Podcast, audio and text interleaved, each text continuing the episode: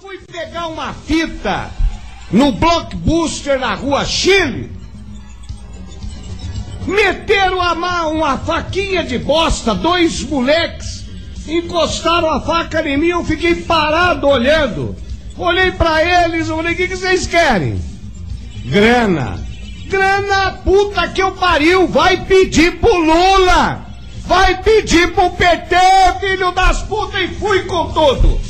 Mas foi, Ricardo, eu tava atacado. Auxiliadora, não faz isso, ele não faz o caralho. Mas foi, foi dei na cara do moleque, tomei a faca, falei, agora eu vou enfiar no olho do teu cu, filho da puta. Coitado do Vai, trombadinho. é, é, é, olha, trombadinha. Olha, em cada esquina de Curitiba tem cinco, seis para assaltar a sua família e não tem ninguém. Tudo uma farsa. Entra campanha, sai campanha. Eles dizem: se eu eleito for, vou tirar as crianças das ruas. Mentira. Eles tiram das ruas, mas colocam na calçada. Entendeu? É verdade. E eu fiquei 20 anos na Assembleia, trabalhando pelo povo pobre, ajudando essas crianças e ainda levei no olho do cu. É verdade. vá a merda! É verdade. Vá a Aqui- merda! aqui em Não me peça esmola! Quem vier aqui na rádio com uma receita eu ajudo, internar o filho eu ajudo, se precisar de um psicólogo eu dou, se precisar de uma dentista, tem um doutor aí, como chamava aquele dentista lá? Ficava sempre na CarPlace que me, me, me ajudava. Doutor Luciano Benini, né? Justamente. Doutor Luciano Benini, um dos grandes dentistas da capital, que ajuda os pobres, eu mando pra lá com um cartão meu. Ah, é do jornalista Alborguete? É. Do Luiz Carlos? É, pode entrar aqui que eu vou tratar do seu dente. Tá, eu faço mesmo. A humanidade encontra-se devastada. Após anos de afeminação do homem, feminismo e vitimismo, os últimos neandertais resistem em suas cavernas. Muito bem, Vilma. Onde é que está? Onde está o quê, Fred? Meu chapéu do clube. Tem uma reunião esta noite na Leal Irmandade dos Búfalos. Está começando Sociedade Primitiva com Hernani Carreira.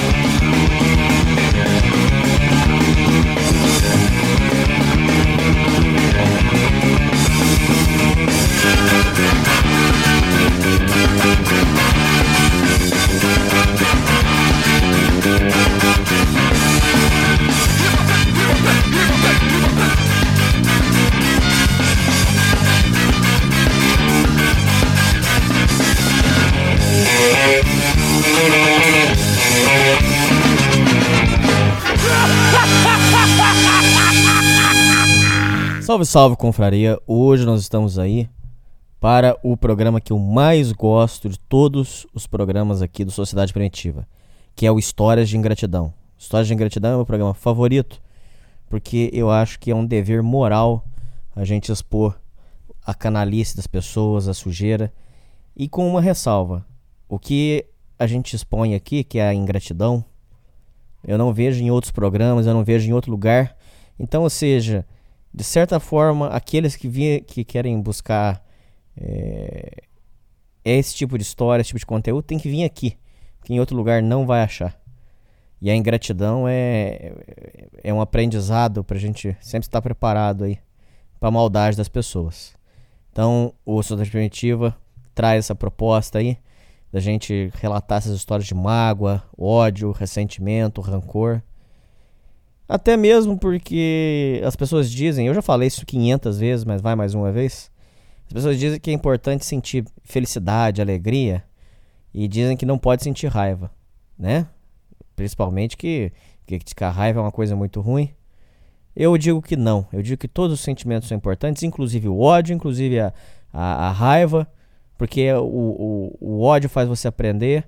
A mágoa de quando uma pessoa pisou em você é muito importante. Tem que sentir sim. Até mesmo, até mesmo, pra você se lembrar que tá vivo. Às vezes é bom você sentir pra você lembrar que você tá vivo. Porque quem tá com raiva, quem tá com ódio, tá vivo. Quem tá muito feliz, muito alegre, tá naquele estado de inércia, né? Aquela coisa gostosa que é muito boa, maravilhosa, né? Que você tá feliz, você tá apaixonado, tá naquela inércia, né? Gostosa. Agora o ódio não, o ódio é um tapa na cara. A mágoa é um tapa na cara. Acorda, acorda, ô filho da puta. Acorda. Ó a vida aqui, ó. A vida tá passando, ó. Acorda aí. Então é. Eu acho que é muito importante sentir, sim, entendeu? É, entender. Outra coisa, tentar entender o auto-ódio, que é um sentimento que é, a maioria dos ouvintes aqui tem. Por que, que a gente tem esse auto-ódio? Entendeu? E aí as histórias de ingratidão vêm aqui pra gente, pra gente trabalhar, entendeu? Essa é a função social desse programa aqui. Porque o Sociedade Preventiva é um programa feito para ajudar você, você que me escuta. Ah, você que me escuta primeiro, antes de tudo, muito obrigado, né? Que a gente tem que ter gratidão. Lembre-se sempre, ouvinte. Lembre-se sempre. Duas frases, uma do Cajuru e uma do Milton Neves, que por, que por ironia do destino, um não gosta do outro. Milton Neves diz: A gratidão é a principal das virtudes, base para todas as demais. Ou seja, segundo Milton Neves, você não pode ter amizade se não tiver gratidão. Você não pode ter amor se você não tem gratidão. Você não pode ter é, parceria se não tem gratidão. É a principal se tem uma, uma a virtude principal é a gratidão. A gratidão é a base para tudo. E o Cajuru dizia que quem não tem gratidão não tem caráter, ok? Inclusive, caráter é uma virtude que só pode ter com, com a gratidão. Então, uma, uma frase complementa a outra. E a gratidão é a base de tudo, gente. Falando muito sério com vocês. Muito sério, não tô brincando. É, busquem sempre ter gratidão e busquem sempre pessoas que tenham gratidão porque a gratidão é a base de tudo, tá? É... Falando em gratidão, eu não posso ser ingrato. Último programa aí deu muito barulho.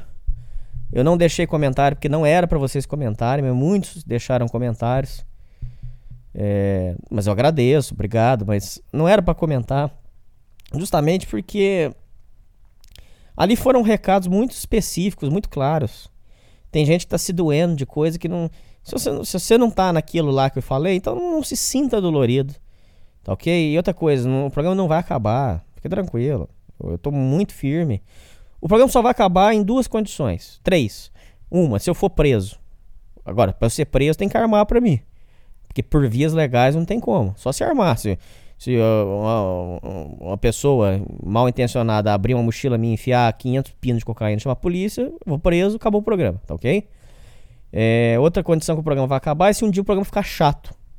Eu morro de medo disso, ouvintes. Morro de medo. Um dia eu perder a graça, por exemplo. Né, o programa. É, eu não tenho mais ideia. Acabou minhas ideias. Aí realmente o programa vai acabar, gente. Porque não tem mais. Né, se eu não tiver mais o que falar, não tem mais o, o que apresentar para vocês. Eu morro de medo disso aí.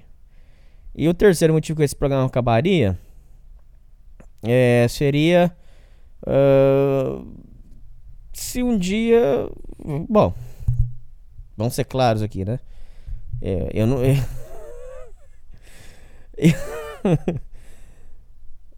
vamos supor que um dia eu dê uma loucura da minha insana e eu vire comunista, por exemplo, e feminista. Aí é lógico que esse programa vai acabar. Mas se isso acontecer, eu queria pedir encarecidamente aos meus ouvintes que me internem num hospício. Tem uma, uma cidade que é famosa pelos hospícios, é Barbacena. Me internem em Barbacena. Porque o dia que eu virar comunista eu tô louco. Aí você me interna lá e pronto. Mas saibam que tem esse risco. Eu sou um ser humano. É, amanhã pode acontecer de uma. Por exemplo, vamos, vamos, dar um. Vamos dar nome aos bois aqui, cara. Eu não gosto de ficar. Eu gosto que os ouvintes, eu com os ouvintes, podemos conversar abertamente, eu e vocês que estão ouvindo. Então vamos, vamos falar abertamente aqui. Vai que um dia uma chota me dá um chá violento de buceta e aí ela convence a ser comunista. Aí o programa vai acabar.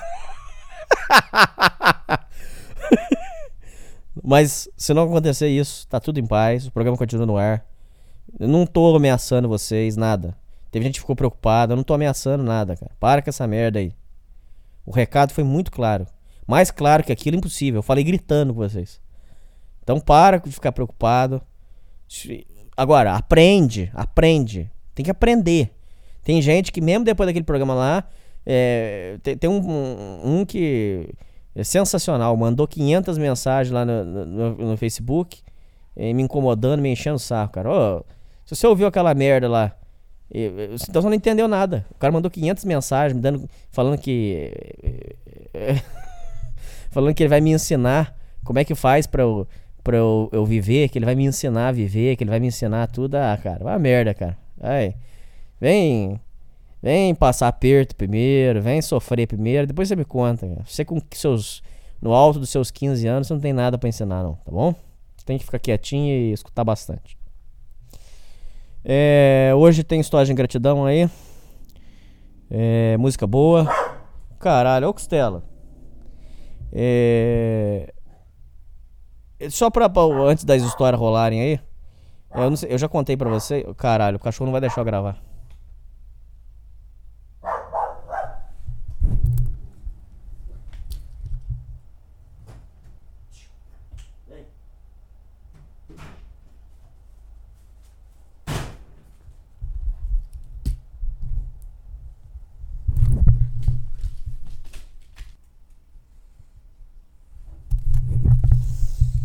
É, voltando. É, só antes de- das histórias, gente. É, eu já contei aqui pra vocês. Eu, durante meu dia, enquanto eu tô trabalhando, às vezes eu tenho alguma ideia. E aí eu, eu escrevo a ideia pra não esquecer. E o meu arquivo de, de ideias que eu escrevo tá cheio, tá lotado. Então eu preciso, eu preciso abrir espaço aqui. Então eu vou escrever, vou falar algumas anotações aqui da, que eu tive aqui, tá? É... Nossa, essa aqui não dá pra contar agora. É, teve um. É, tem uma aqui que foi boa. Como é que foi essa aqui? É, teve um dia que eu tava. é, é, teve um dia que eu fui comer um lanche, gente. É, e. lá numa- numa lanchonete que só tinha sapatão que trabalhava. Não sei porquê. Mas não é porque é, é- é programa é, social, nada. É porque calhou numa coincidência que todo mundo lá era sapatão. Aí eu fui nesse restaurante e tinha uma sapatão que me odiava. Ela, bom, pelo menos pela cara dela, ela me odiava. Por quê? Porque eu chegava no final do expediente, quando a- a- o restaurante tava fechando. E aí, como o restaurante tava fechando na hora que eu chegava, ela tinha que eh, montar a mesa pra mim, pra eu sozinho comer. E eu sempre chegava no final do expediente por causa do meu trabalho. Aí, o que aconteceu? Ah, eu chegava, ela ficava de cara feia, mas, mas servia meu lanche. Teve um dia que eu cheguei e eu achei esquisito, porque ficaram todas as sapatonas eh, que trabalhavam na cozinha escoradas na bancada, vendo eu, eu dar uma mordida no lanche. E, e a sapatona que me servia também, a garçonete, que, que eu falei que não gostava de mim. Ficaram tudo olhando pra mim. E eu fiquei até constrangido. E elas ficaram esperando eu dar a primeira mordida. Ficaram esperando, esperando, esperando, esperando. Aí eu peguei. Essa história tem gente que não acredita até hoje, inclusive. Tem gente que acha que é delírio da minha cabeça. E realmente é uma história esquisita, vai. Eu tô contando uma história meio esquisita aqui. Aí teve um dia que eu peguei. Não, não, aí nesse dia, aí eu peguei e, e elas olhando pra mim. Aí eu peguei, fiquei sem graça e dei uma mordida no lanche. Aí quando eu dei a mordida, todo mundo voltou pro, pro seu lugar normal. Eu achei estranho aquilo, né? Ficar olhando, eu vi a, dar a primeira mordida. Cara, quando eu chego em casa, me destampa uma dor inacreditável no estômago. Inacreditável. Pontada violenta. E dói, e dói, e dói. E eu cago água, cago água, cago água. Só água, água, água. E aquela diarreia violenta. E, e eu, muita dor, não aguentei. Aí peguei, eh, pedi um táxi, que na época não tinha Uber. Aí peguei, chamei um táxi, fui parar no pronto-socorro e passei a madrugada inteira tomando remédio. O remédio não adiantava. Nossa, ouvinte, mas passei um aperto desgramado, ouvinte. E eu pensando na minha cabeça, foi aquelas sapatonas, fé da puta, que fizeram isso comigo. As sapatonas sacanearam meu lanche porque eu tava atrapalhando elas na hora de sair. Elas fuderam meu lanche. E aquela dor, eu passei, eu sei que eu saí do pronto-socorro 6 horas da manhã. É, ele- eu já tinha tomado tudo que era remédio pra passar dor, não resolvia. E aquele espasmo, dava aquele espasmo em mim. E eu fiquei com aquilo na cabeça. A sapatona zoou meu lanche. A sapatona zoaram meu lanche. Aí, e essa sapatona que me atendeu, ela era muito ruim. Ela era péssima garçonete. Aí, beleza. Passou os anos e tal, as sapatonas saíram de lá, nenhuma mais tra- nenhuma trabalha mais lá na lanchonete e tal. A lanchonete é muito boa, inclusive. Tem uma maionese verde lá que eles, que eles fazem, gostosa. Aí, beleza. esses dias pra trás eu tava passando na frente de uma sorveteria e tava a sapatona fazendo entrevista com o homem. E aí o que eu anotei pra vocês aqui de engraçado é que eu pensei em passar. Cara, faltou muito pouco, ouvinte. Só que eu não fiz porque eu sabia que podia dar processo. Ia dar, com certeza, processo. Mas eu pensei em passar gritando assim: Moço, não contrata ela não! Ela zoou meu lanche! não contrata ela não, moço! Ela zoou meu lanche! Ela cuspiu na minha comida, moço! Não contrata ela não!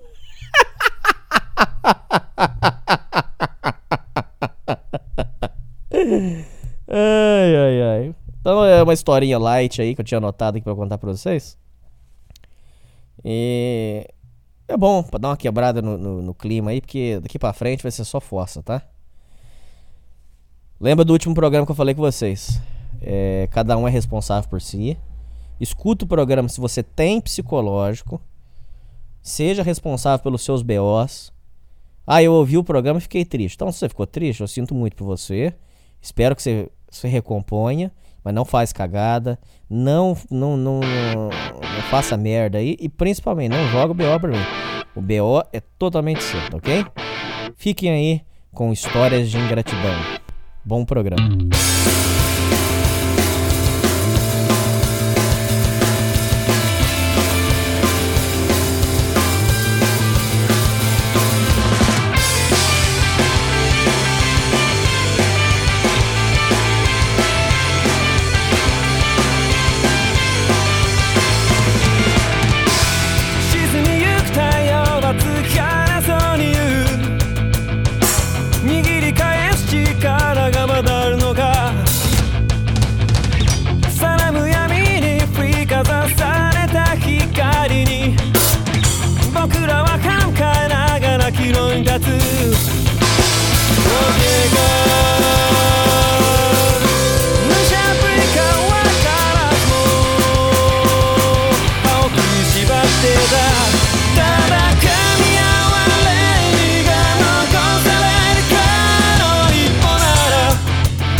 셔원하지?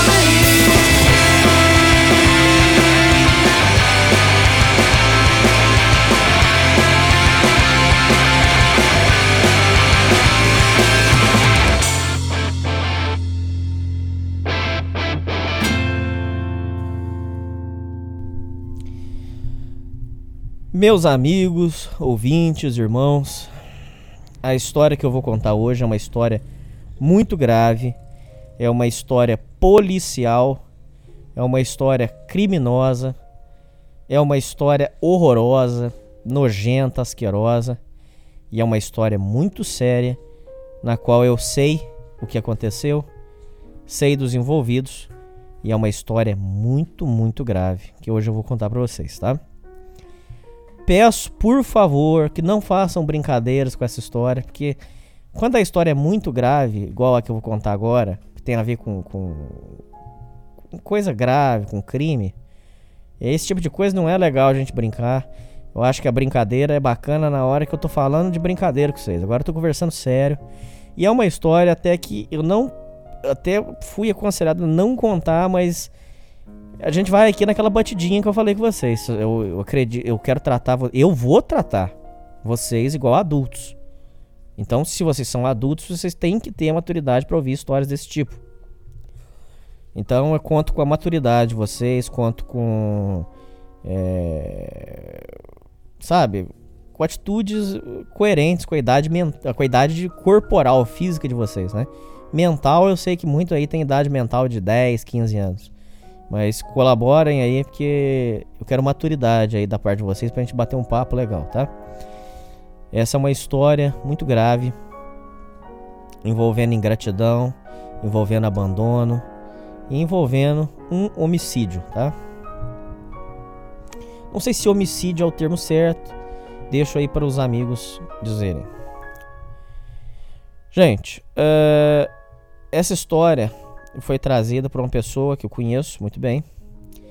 E essa história causa ojeriza, causa muita tristeza, causa muito choro e arrependimento. E vocês vão ver que a história ela chega numa parte, numa, numa parte chave, aonde a pessoa se sente com remorso por não ter feito nada na época. Vocês vão entender. Escutem com bastante calma e bastante atenção, porque essa história é muito importante. É, uma, tinha uma, uma, uma menina que eu conheci. Ela conta essa história chorando. É, ela conta a história que eu vou inventar um nome para a pessoa aqui. Tinha a Renata. Esse é um nome fictício. A Renata era uma menina simples de favela. Conheceu um outro rapaz humilde também. E foi morar com esse rapaz. Então, a Renata morou com ele, estavam felizes e tal. Engravidou do cara. É, teve uma menina. E viviam lá em paz. O rapaz que estava casado com a Renata explicou que o pai dele vivia lá no Nordeste, na Paraíba. Agora não vou lembrar, só se, eu só não vou lembrar se é Paraíba ou se é Pernambuco. Só isso que eu não vou lembrar. É... Mas que morava no Nordeste e que estava muito abandonado lá, que ele morava sozinho, porque a, a, a, mãe do rapaz já tinha morrido, né? A companheira do. A mãe dele, a, a mulher do, do pai dele tinha morrido. Então que ele estava muito sozinho, muito abandonado lá. E propôs que o pai viesse morar junto com eles. A Renata, meio a contragosto, aceitou.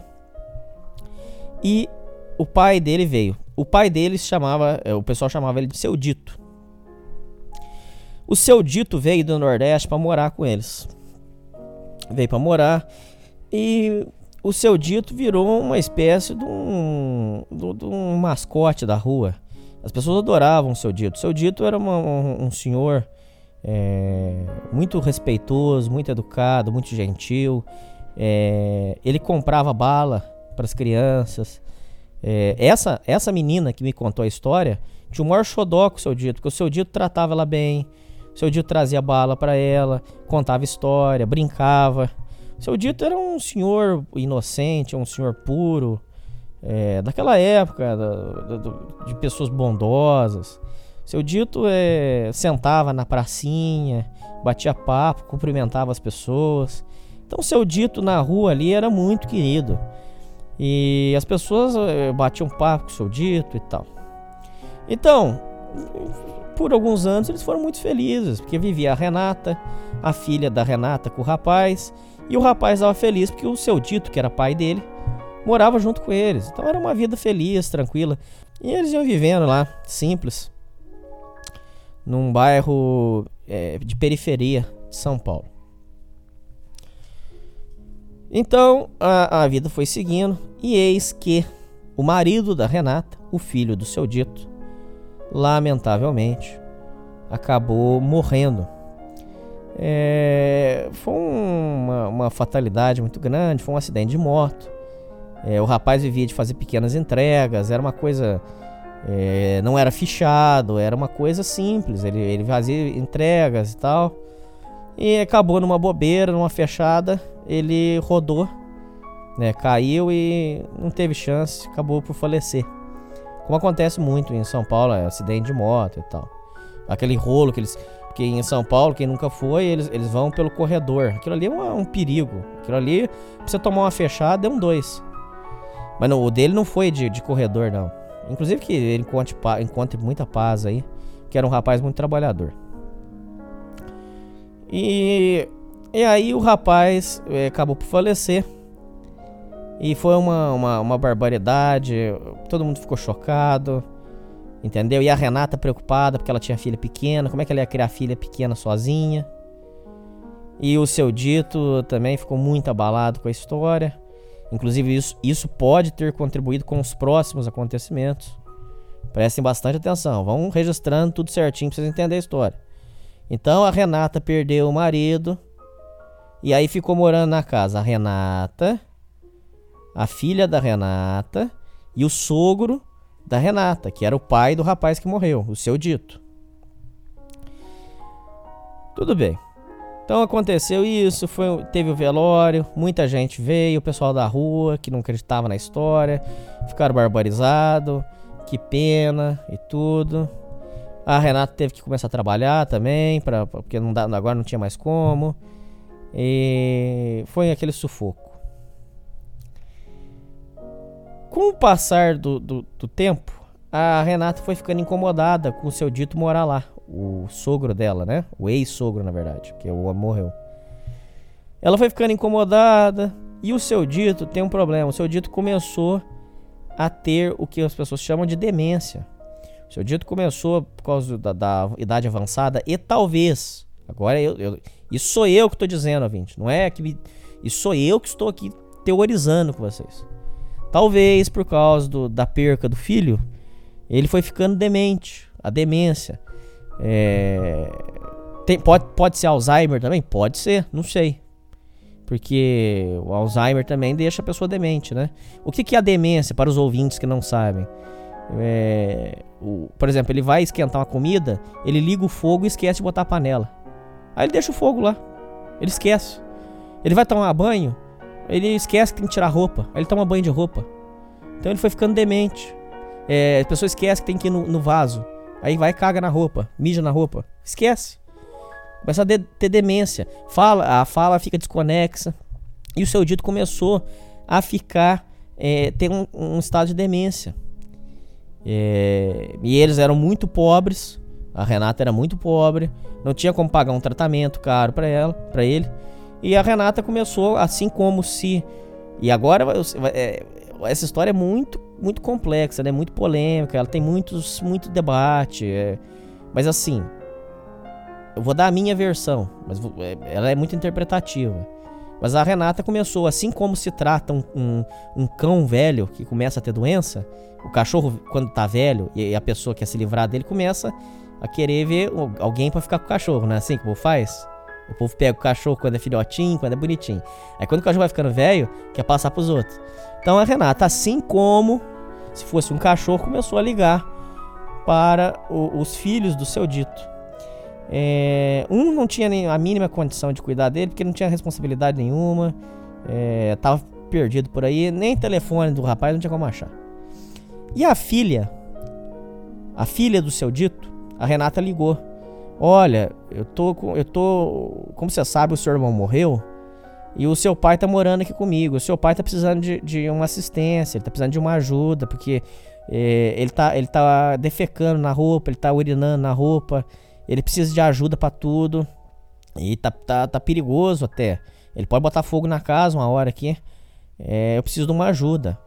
Aí a filha do seu dito ingratamente falou: Não, agora eu tô casada, minha vida é outra. Agora minha família é meu filho, eu não posso ficar com, com, com meu pai, não. Mas, ô, ô fulana, mas eu preciso de uma ajuda. Não, eu não posso ajudar. É, vê um asilo, alguma coisa para ele. Aí, beleza. Aí não tinha como. E aí a Renata lutando, lutando, lutando com o seu dito. E o seu dito foi ficando pior. Mas o pessoal da rua tinha um xodó no seu dito. É... Só que a Renata foi saturando com aquela situação. Saturando, saturando. E o seu dito é, ficando pior. Né? E o seu dito, na verdade, se vocês forem pensar bem, ele precisava de um. O que ele precisava era ser, ser levado num. É o que eles chamam de casa do idoso. É onde você. O idoso ele, ele tem é, terapia é, tem hidroginástica. As, muitas prefeituras oferecem casa do idoso. Apesar que eu não sei se em São Paulo tem isso. Deve ter. Mas é, muitas, muitas prefeituras oferecem as famosas casas do idoso. Então o que o seu dito precisava, na verdade, era uma casa do idoso, né? Só que a Renata não tinha condição, não tinha como pagar transporte também para ele. Ele tava numa situação complicada, mas também foi uma, um pouco de uma vontade dela também. Porque é difícil, é. Mas ela teria que correr atrás. Por isso que eu falei que a história é complexa. Mas só que o seu dito, ao mesmo tempo, era um, uma obrigação a mais para ela. Ela já tinha que cuidar da filha. Então é, é uma história muito delicada. Mas é uma história fodida. É uma história pesada. Então, o seu dito naquele estado de demência. E ela é, com, aquela, com aquele negócio, aquele tormento, pensando: olha, meu marido já morreu e agora eu tenho que cuidar do pai dele. Isso não é justo, né? E as pessoas tentando acalmar a Renata. E a Renata ligando para a filha do seu dito: Olha, pelo amor de Deus, me ajuda, eu preciso de uma ajuda. O seu dito tá me dando muito gasto. Não, mas agora eu tenho minha família, eu não posso ajudar. Eu sinto muito. É, meu pai, meu pai é, não tem como, não tem como ajudar meu pai, não tem como ajudar meu pai. Eis que a Renata entra num estado hum, eu vou dizer, não sei se é paranoico, ela entra num estado de desespero. É, foi uma situação realmente assim, onde ela, ela começou, ela, ela surtou. Ela falou: Olha, já que ninguém pode ficar com o seu dito, então vamos fazer o seguinte. Eu vou devolver. O seu dito não estava morando lá na Paraíba, lá no Nordeste? A casinha do seu dito tá lá fechada ainda, não tá? Então eu vou devolver o seu dito lá. É, essa menina conta, essa parte ela conta chorando. Chorando. Quando come, ela, ela começou a arrumar as coisas, aos poucos, para mandar o seu dito de volta. O povo da rua começou a falar: Renata, eu tô ouvindo um, um comentário que você vai levar o seu dito de volta. Ah, vou. Lá ele vive bem. Só que, eh, no fundo, no fundo, ela tava falando isso, ouvinte. Mas é isso que vocês têm que entender: que ela tava, de certa forma, sendo cínica. Mas, tipo assim, ela, ela falava sorrindo, mas no fundo, no fundo ela tava sendo cínica. Porque veja bem, ela falava assim: Não, lá o seu dito vivia bem. Meu marido foi querer tirar ele de lá, por isso que ele ficou doente. É, mas lá ele vivia bem. Bom, Renato, como é que você vai mandar o seu dito doente pra, pra morar sozinho? Não, lá ele vive bem, lá ele tem a família, lá ele tem os amigos da rua, o pessoal da rua que ele jogava baralho, lá ele vive bem. Mas, Renato, o seu dito não é mais o mesmo de antes, Renato. Como é que você vai mandar o seu dito? Não, lá ele vive sossegado. E tal. E o povo da rua já começou com aquele burburinho. Inclusive na, na praça comentava: Ó, a Renata já tá querendo desfazer do seu dito. Vai, o seu dito vai, não vai dar certo. Aí a Renata começou a arrumar de mandar o seu dito. Começou a arrumar, já ligou lá na cidade, pediu pra vizinha é, que tinha a chave, pediu pra vizinha ir lá faxinar, que ela ia pagar a diária, pediu para limpar a casa e começou a arrumar as coisas. Pediu dispensa do final de semana no trabalho para viajar, providenciou a compra da passagem de ônibus, é, começou a avisar o pessoal. E o pessoal falando: Renata, não faz isso com o seu dito, Renata. Você vai matar o seu dito, Renato. Não faz isso. Renato. Vai matar nada, gente. Lá o seu dito vai tem praia. Seu dito vai poder nadar. Olha, olha o cinismo dela. Por isso que eu tô falando pra vocês. Ela tava sendo cínica. Só que, tipo assim, ela tava falando normal. Ela tava falando igual eu tô falando aqui com vocês. Gente, lá o seu dito vai poder nadar. Lá o seu dito vai poder. Só que, no fundo, no fundo, ela tava sendo cínica. Você acha que um velho demente vai conseguir nadar, ouvinte? Vai conseguir ir na praia? Só que ela tava sendo cínica. Eu não sei se ela tava sendo cínica para debochar ou se ela tava tentando acreditar na própria mentira, que pode ser também. Tem muita possibilidade. É, ela, como ela sabia que o que ela tava fazendo era maldade, pode ser que ela tava fazendo isso pra. Você entendeu? Eu não sei se os ouvintes estão entendendo a, a ideia. Às vezes a pessoa tenta para se enganar, fica falando assim: não, lá ele vai ser muito feliz. Lá ele vai poder voltar a jogar baralho com a turma. Lá ele vai poder é, voltar a ser o que ele era antes. E o povo, ô Renato, você vai matar o seu dito, Renato, não faz isso. Imagina o seu marido vendo lá do céu o que, que você tá fazendo com o pai dele, Renato. Não faz isso, Renato. Você vai matar o seu dito, Renato. Não, vai matar nada. Aí ela pegava e falava, mandava também uma, que depois eu vou debater com vocês ouvintes. E, e, e nisso ela tem razão. Fala assim, mas vem cá. Vocês vão ajudar? Se vocês não vão ajudar, por que, que vocês estão preocupados com o seu dito? Mas, ô, ô Renata, gente, não pode te ajudar, mas vai na prefeitura. Ah, mas eu vou na prefeitura, eles falam para mim que só pode ajudar mês que vem, daqui dois meses, eu não posso esperar. Eu tenho que resolver agora. O seu dito tá dando muita despesa, preciso que o seu dito. O seu dito vai voltar pra casinha dele, vai viver feliz lá. Vai fazer a comidinha dele, vai nadar, vai jogar baralho. Lá ele era feliz. É, o problema foi ter trazido o seu dito pra cá. São Paulo é muito. É, o seu dito não pode sair, não pode passear. Lá ele é melhor. Vou devolver o seu dito lá. Pois bem, ouvintes, nesse momento a menina que me conta essa história desaba em lágrimas porque aqui é um ponto chave da história. Chegou o final de semana em que o seu dito ia ser despachado na rodoviária. É a, a, a Renata chamou um táxi, abriu o porta-malas do táxi e começou a colocar as malas que ela fez com coisas pro seu dito, pane, panela, ela fez é, encheu a bolsa com panela, com pano de prato, com copo. Ela enrolou os copos no jornal, sabe? Pra não quebrar. Então ela pegou as malas que ia levar as coisas do seu dito de volta e começou a colocar no carro. E essa menina, que gostava muito do seu dito, tratava o seu dito como avô, falou: Renata, não faz isso com o seu dito, Renata, por favor. Não, lá ele vai ser feliz. Lá ele tá bem. Renato, você vai matar o seu dito, Renato. Você vai matar o seu dito. Não faz isso, Renato. Não, lá ele vai viver bem. Fica tranquila. De lá ele vai mandar uma carta bem bonita para você. E aí ela olhava no seu dito. Ela conta isso chorando, gente. Chorando.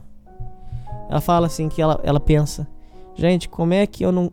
Por que que eu não, eu não garrei na mão do seu dito? Falei: Então, seu dito, vem morar aqui. Vem, vem morar lá em casa. Mora comigo lá em casa, eu cuido do senhor. Mas ela não teve coragem por vários motivos. Porque é, é realmente complicado. Lá do futuro vocês vão entender. Então ela, ela, ela olhando o olho do seu dito, seu dito coitado, perdido, seu dito não estava entendendo nada. Ela olhando no olho do seu dito, ela abraçou o seu dito, ela abraçou e falou que ela sentiu no abraço. É a última vez.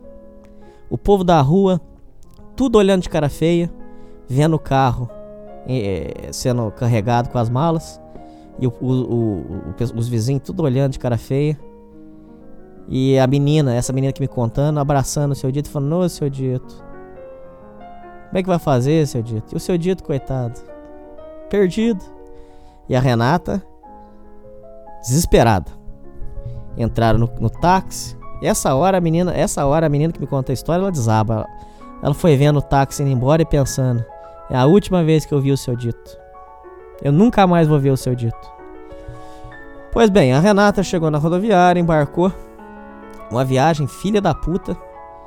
É... Embarcou com o seu dito. Sentou Dramin no seu dito. Pra ele apagar.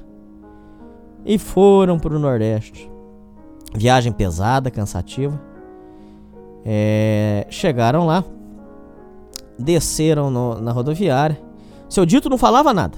Seu dito só seguia. Não falava nada. Aí chegaram lá, pegaram as coisas do seu dito, as malas, tudo. Foram lá pra casinha do seu dito. O seu dito morava numa taperinha, uma tapera extremamente humilde. É daquelas casas que ainda tem o, o forro.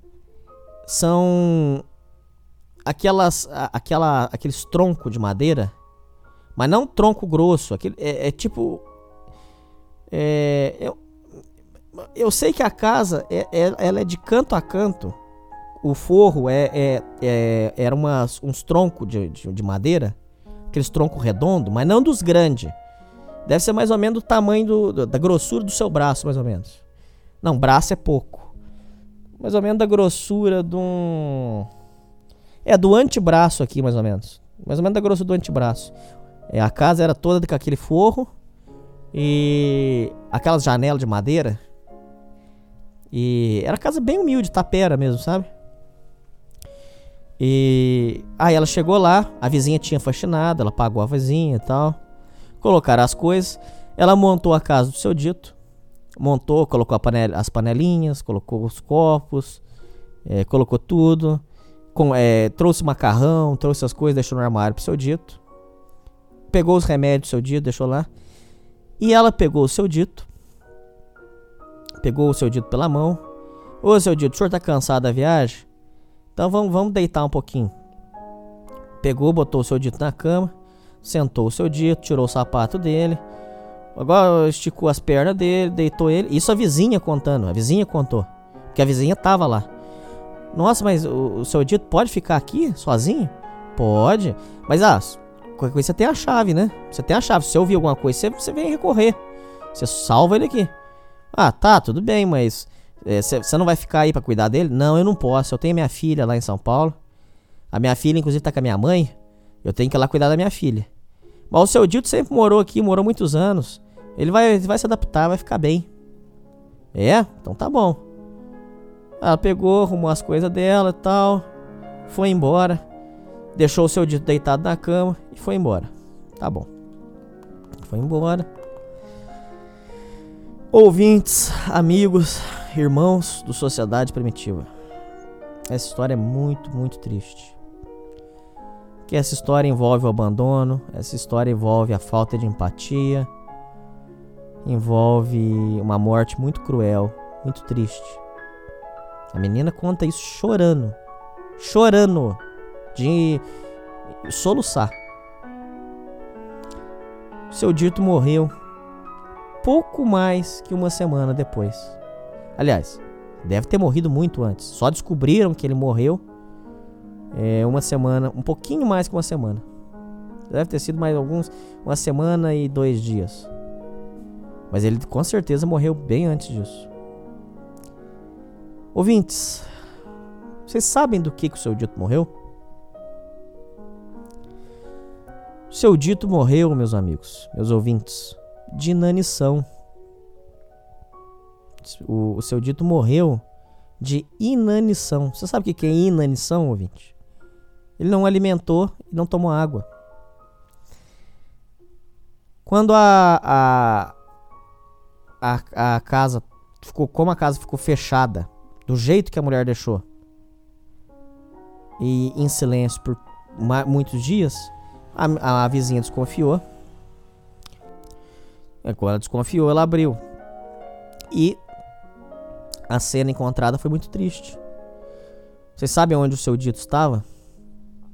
Seu dito estava deitado, da forma como ele, ele foi deixado, ele ficou lá deitado. Ou seja, dá-se a entender. Agora eu não sou perito, eu não sou. Mas dá-se a entender que o seu dito morreu da forma como ela deixou de inanição.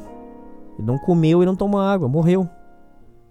Por quê? Porque dá-se a entender que o seu dito estava num estado de demência tão grande, ele estava num estado de demência tão avançado, que ele não, assim como um cachorro não entende que tem que abrir o armário, pegar a comida, cozinhar, o seu dito não entendeu. Ele não estava entendendo o que estava acontecendo ao redor dele. Ele não estava entendendo que ele estava com fome, que ele precisava levantar, que ele precisava fazer comida, ou então que ele precisava pedir ajuda. Seu dito não estava entendendo nada. Ele ficou deitado e morreu de inanição. que é muito triste, uma morte muito dolorosa, muito sofrida. Imagina os dias passando e ele morrendo, e ele morrendo, e ele morrendo, até apagar. Uma história triste, uma história de ingratidão, ingratidão dos filhos, ingratidão da Renata com o ex-marido, fazer um negócio desse com o, o, o filho, com o pai do, do, do ex-esposo dela. Mas é uma história que é muito triste, é muito pesada. Os vizinhos, quando souberam, é, ficaram muito revoltados. Chegou-se a cogitar na época de picharem o muro escrevendo assassina. Assassina. Só que é, o pessoal pediu que não fizesse isso em respeito à menina, a filha da Renata. Porque imagina a filha da Renata é, voltando da escolinha e vendo assassina no muro. É muito triste. É uma coisa que não é para uma criança. E também chegou a cogitar de denunciarem anonimamente a Renata como abandono de incapaz. O que tinha que ter sido feito. Eu, Hernani, concordo. Ela tinha que pagar por isso. Mas aí, por causa da menina, também falaram: pô, você faz isso? O que acontece? A menina vai crescer um dia vai falar: Ô mamãe, é... o que aconteceu com o vovô? Por que, que o... a senhora matou o vovô? Então, quer dizer, para não deixar a menina mais traumatizada, acabou que ninguém denunciou e não picharam a casa. Mas o certo era pichar, eu não concordo, porque realmente a menina não tem nada a ver. A filha da Renata não tinha nada a ver. Mas tinha que ter denunciado, ela tinha que pagar isso que ela fez, essa maldade que ela fez. Só que, só que, é um tema muito complexo, porque veja bem, eu sei que vai ter um monte de ouvinte agora que tá puto aí. A história é realmente nojenta, asquerosa. Foi uma maldade muito grande que fizeram. Só que, por exemplo, a menina que me contou, chorando, ela falou: Eu devia ter pegado a mão do seu dito e falado: Seu dito, vem morar comigo, eu cuido do senhor. Só que ela não tinha dinheiro para sustentar o seu dito. E aí fica naquela história e fica naquela situação que é a seguinte: Todo mundo quer mudar o mundo. Todo mundo quer mudar o mundo. Todo mundo quer salvar as pessoas. Mas ninguém pode fazer. Existe uma fábula muito antiga que era a fábula do os ratos e o guiso. Um dia os ratos estavam saturados de serem perseguidos pelo gato. O gato estava é, matando muitos ratos. E os ratos tiveram, fizeram uma convenção e chegaram à conclusão que a melhor ideia para evitar o gato era alguém passar um guiso, um sininho, no pescoço do gato. Se alguém conseguisse amarrar um sino no pescoço do gato, toda vez que o gato estivesse chegando, ia fazer o barulho do sino, os ratos iam saber e ia fugir. Não ia ter perigo o, o gato não ia conseguir mais matar os ratos. Eis que as pessoas aplaudem e dizem: Essa ideia é genial, meus parabéns. Essa foi a melhor ideia de todas que a gente teve. Só que tem um problema: quem que vai amarrar o guiso no pescoço do gato? Aí todo mundo se calou e a ideia acabou. Porque quem que vai fazer? Quem que vai ter a coragem de ir lá no gato e amarrar? É a mesma situação. Muitos ouvintes agora vão estar tá xingando, vão estar tá dizendo que fazia, que acontecia. Mas ouvinte, sejamos práticos. Por isso que eu falei que essa situação é complexa, é uma história muito triste e complexa. Mas quem de nós teria a capacidade de pegar um senhor idoso, doente, é, que precisa de acompanhamento e iria conseguir dar conta dele? Ao mesmo tempo que a Renata foi uma, foi uma sacana, foi uma pessoa mau caráter, mas como é que faz uma mulher que tem que trabalhar, cuidar da filha, ainda teria que dar conta de um senhor de idade? Teria que levar ele em tratamento, levar ele em pronto-socorro, levar ele para fazer terapia, ou então pagar uma babá. Aí muitos ouvintes vão dizer: procure a prefeitura. O problema da prefeitura, gente, é que é o seguinte: você pede hoje para daqui um mês a prefeitura providenciar. Até esse mês chegar, você vai ter que dar conta. Então, assim, ao mesmo tempo que a Renata foi filha da puta, foi, foi. Isso que ela fez, ela vai pagar. Pra Deus, ela vai pagar, eu acredito. Se você não acredita, é problema seu. Mas eu acredito que ela vai pagar. Eu acredito seriamente. Ela matou uma pessoa. Ela matou. Isso é, ela matou uma pessoa. Agora, ao mesmo tempo que eu reconheço que a, a Renata é uma assassina, eu também entendo. Veja bem, ouvinte. Veja bem pra você não falar besteira, ouvinte. Escuta. Eu também entendo o porquê dela ter tomado tal atitude. Estou dizendo que concordo, que acho que a Renata é boazinha? Não. Renata tem que pagar. Isso que ela fez foi uma sacanagem. E eu espero que a filha dela, quando crescer, pergunte: Ô mamãe, por que, que o vovô sumiu aqui de casa? Tem que perguntar. Tomara que pergunte. E com certeza as pessoas vão contar. Sua mãe é uma assassina. Agora, o problema é que teria que fazer um debate muito grande, que aí levaria horas e horas, sobre quem são os responsáveis. Porque o filho e a filha do seu dito é que tinham que ter tomado atitude e não tomaram. Sobrou para Renata. A Renata, queiram vocês ou não, não era quem tinha que, que tinha que ter puxado a responsabilidade. E a Renata foi e fez essa merda aí. E matou o seu dito. Agora, quem que deveria ter tomado atitude? As pessoas da rua? Mas, pô, era, era, era todo mundo humilde. Vocês entendem como é que é uma situação delicada? É uma história de ingratidão, é uma história canalha, cruel. Mas é uma história que faz a gente pensar muito nesse conceito. Todo mundo quer salvar o mundo mas ninguém está disposto a fazer.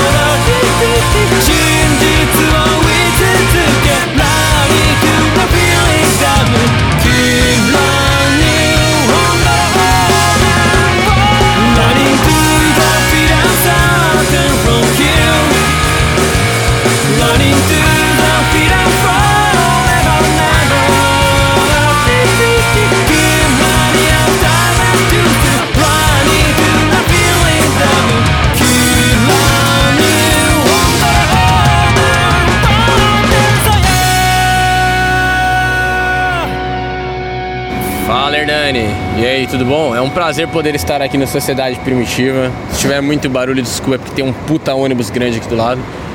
Eu vou contar uma história de ingratidão, mano, pra vocês. Eu ia contar uma história de ingratidão envolvendo minha mulher, minha ex-mulher, né, inclusive. Mas, não, eu vou contar uma um pouco mais interessante que eu parei pra pensar. É, quando eu estudava na época da escola, isso faz muitos anos já, é, na época do fundamental, eu tinha um amigo lá é, vou chamar ele de Naruto. Por que Naruto? Porque ele gostava de Naruto. E esse meu amigo Naruto, mano, ele. É, ele era um cara, mano, com sérios problemas de sociais, né, mano?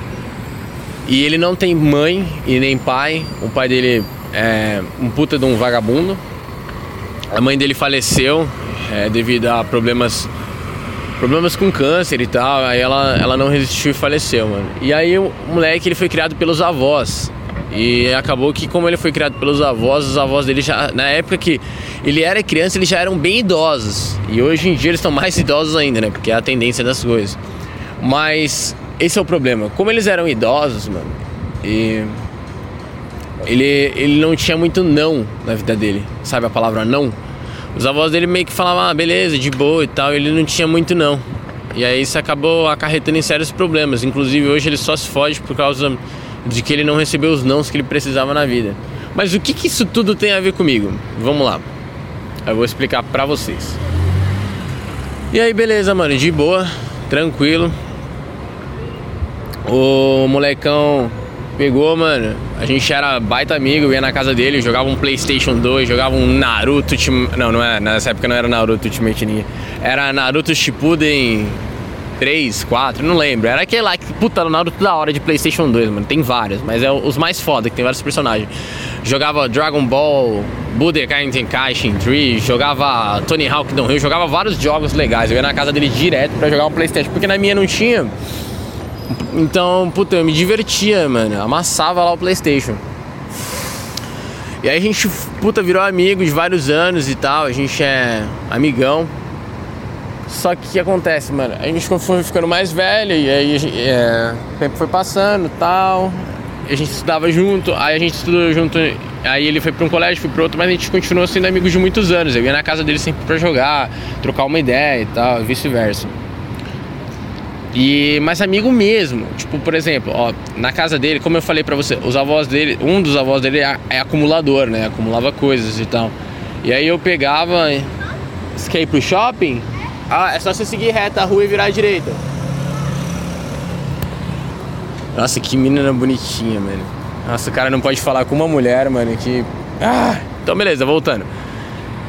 E aí o que, que, acontece? Um deles é acumulador, mano. E meu, esse meu amigo, ele tinha. Ele ficava com muito ódio, né, mano? Porra, a casa é um lixo, tá ligado? Porque tem, acumula jornal, vários bagulhos, whatever, que ninguém precisa. E aí, mano, a gente fez um bagulho que não é muito aconselhável, mas a gente jogou muitas coisas fora. Tipo, não coisas importantes, tipo jornal mesmo, mas não jornal de ontem, jornal de 20 anos atrás, mano. Puta, a casa ficou classe A, mano. Tudo bem que quando eles acordaram, né, os avós dele, a gente fez isso na madrugada, tipo, umas, uma hora da manhã. A gente falou, vamos fazer, vamos. Deu um puta trabalho, a gente fez, mano. Sem tempo ruim, velho. Mano, jogamos vários jornais fora e tal. É, passamos um pano no chão, mano. Ficou classe A, velho. Ficou bom mesmo. Porém, as avós dele acordaram. Um deles ficou meio puto, mas aí eles perceberam que era bom mesmo e tal. E ficaram até felizes, mano. Puta, e sabe, esse tipo de coisa, mano, quem faz é amigo de verdade, mano que é amigo de verdade mesmo, mano. Por exemplo, aquele amigo que, mano, precisa de ajuda tal coisa, o cara vem e te ajuda, mano. Porque não é qualquer pessoa que faz esse tipo de coisa, eu tô te falando sério. Inclusive, esses tempos eu passei por umas dificuldades. É, eu comprei vários pallets de madeira, sabe? Aqueles que coloca produto em cima e tal. Aí eu chamei um amigo meu, mano, a gente serrou os pallets, a gente fez uma mesa fodida, mano. Mas quem que faz isso? Ninguém faz isso, tá ligado? Amigo, você tem amigo pra beber, amigo de bar, né? Chama, amigo de bar, que chama pra você beber, amigo de balada. Mas pra fazer essas coisas fodidas, mano, não tem, velho. Não tem mesmo. E aí esse meu amigo ele acabou se envolvendo com drogas e tal. Aí eu dei uma afastada, bem afastada mesmo. Fiquei acho que uns dois anos sem falar com ele. Porque ele tava num lance tipo, mano, vamos fumar maconha, vamos curtir a life. Eu falava, mano, não é isso que eu quero, velho. E aí eu dei uma puta afastada mesmo. E aí depois eu comecei a trocar ideia e tal, mano. Mas sempre mantendo aquela amizade da hora, mano. E, e puta, já conheço a família deles de anos e tal. Eles me conhecem, vê que eu não sou um moleque, tipo, sei lá, zoado da cabeça, que quer mal, quer fazer mal. Sou um moleque saudável, mano. Não tô falando que eu sou um santo, mas eu sou de boa, tá ligado? Eu não causo na de ninguém. E aí aconteceu, mano, é uma mão que eu acabei ficando sem casa, mano. É, eu saí de casa para morar com minha mulher, acabou que não deu certo e eu precisava urgentemente de algum lugar para ficar. Nem que fosse uma hora, nem que fosse um dia, nem que fosse, ah, sei lá, fica aí, depois a gente vê o que faz, mano. Sei lá, a gente vê. Eu precisei muito desse meu amigo, mano. E ele não sequer, mano. Ele não sequer moveu uma palha para me ajudar, mano. Moveu uma palha. Eu falei, mano, eu já fui na casa dele N vezes, já dormia lá N vezes também. Falei, mano, não tem como eu dormir aí e tal. Sei lá, a gente. Não sei, mano. A gente vê, mano. Só, só por agora. É, eu não vou morar aí, tá ligado? Mas só pra me ajudar, mano. O cara não moveu uma palha, mano. Ele não moveu uma palha. Eu fiquei, mano, puta chateado com isso, mano. Porque eu conheço um moleque de anos, mano. Puta, já ajudei um moleque com várias coisas, mano. Já foi. É, um moleque foi internado. Eu fui lá ver o um moleque. Quem que faz esse tipo de coisa, mano? Ninguém faz, mano. Fui lá, troquei uma ideia, conheço o moleque há anos, já saí pra vários rolês e tal, mano. Já fomos pra balada, já fomos pra bar, já, já ajudei ele a limpar o quarto dele, já fiz vários bagulhos de gente da hora, mano. E o moleque, mano, não moveu uma palha, entendeu? Eu, eu precisei de, um, de uma casa, precisei de um acalento, assim, sem seguir, mas eu precisei de um acalento, de uma ajuda. E o moleque não moveu uma palha, mano. E aí o que, que, que eu aprendi, mano? Não espere atitudes de quem não tem, mano. Não. Depois disso, inclusive, eu até parei de falar. Assim, se ele vier falar comigo, eu respondo numa boa e tal. Não vou ser escrotão.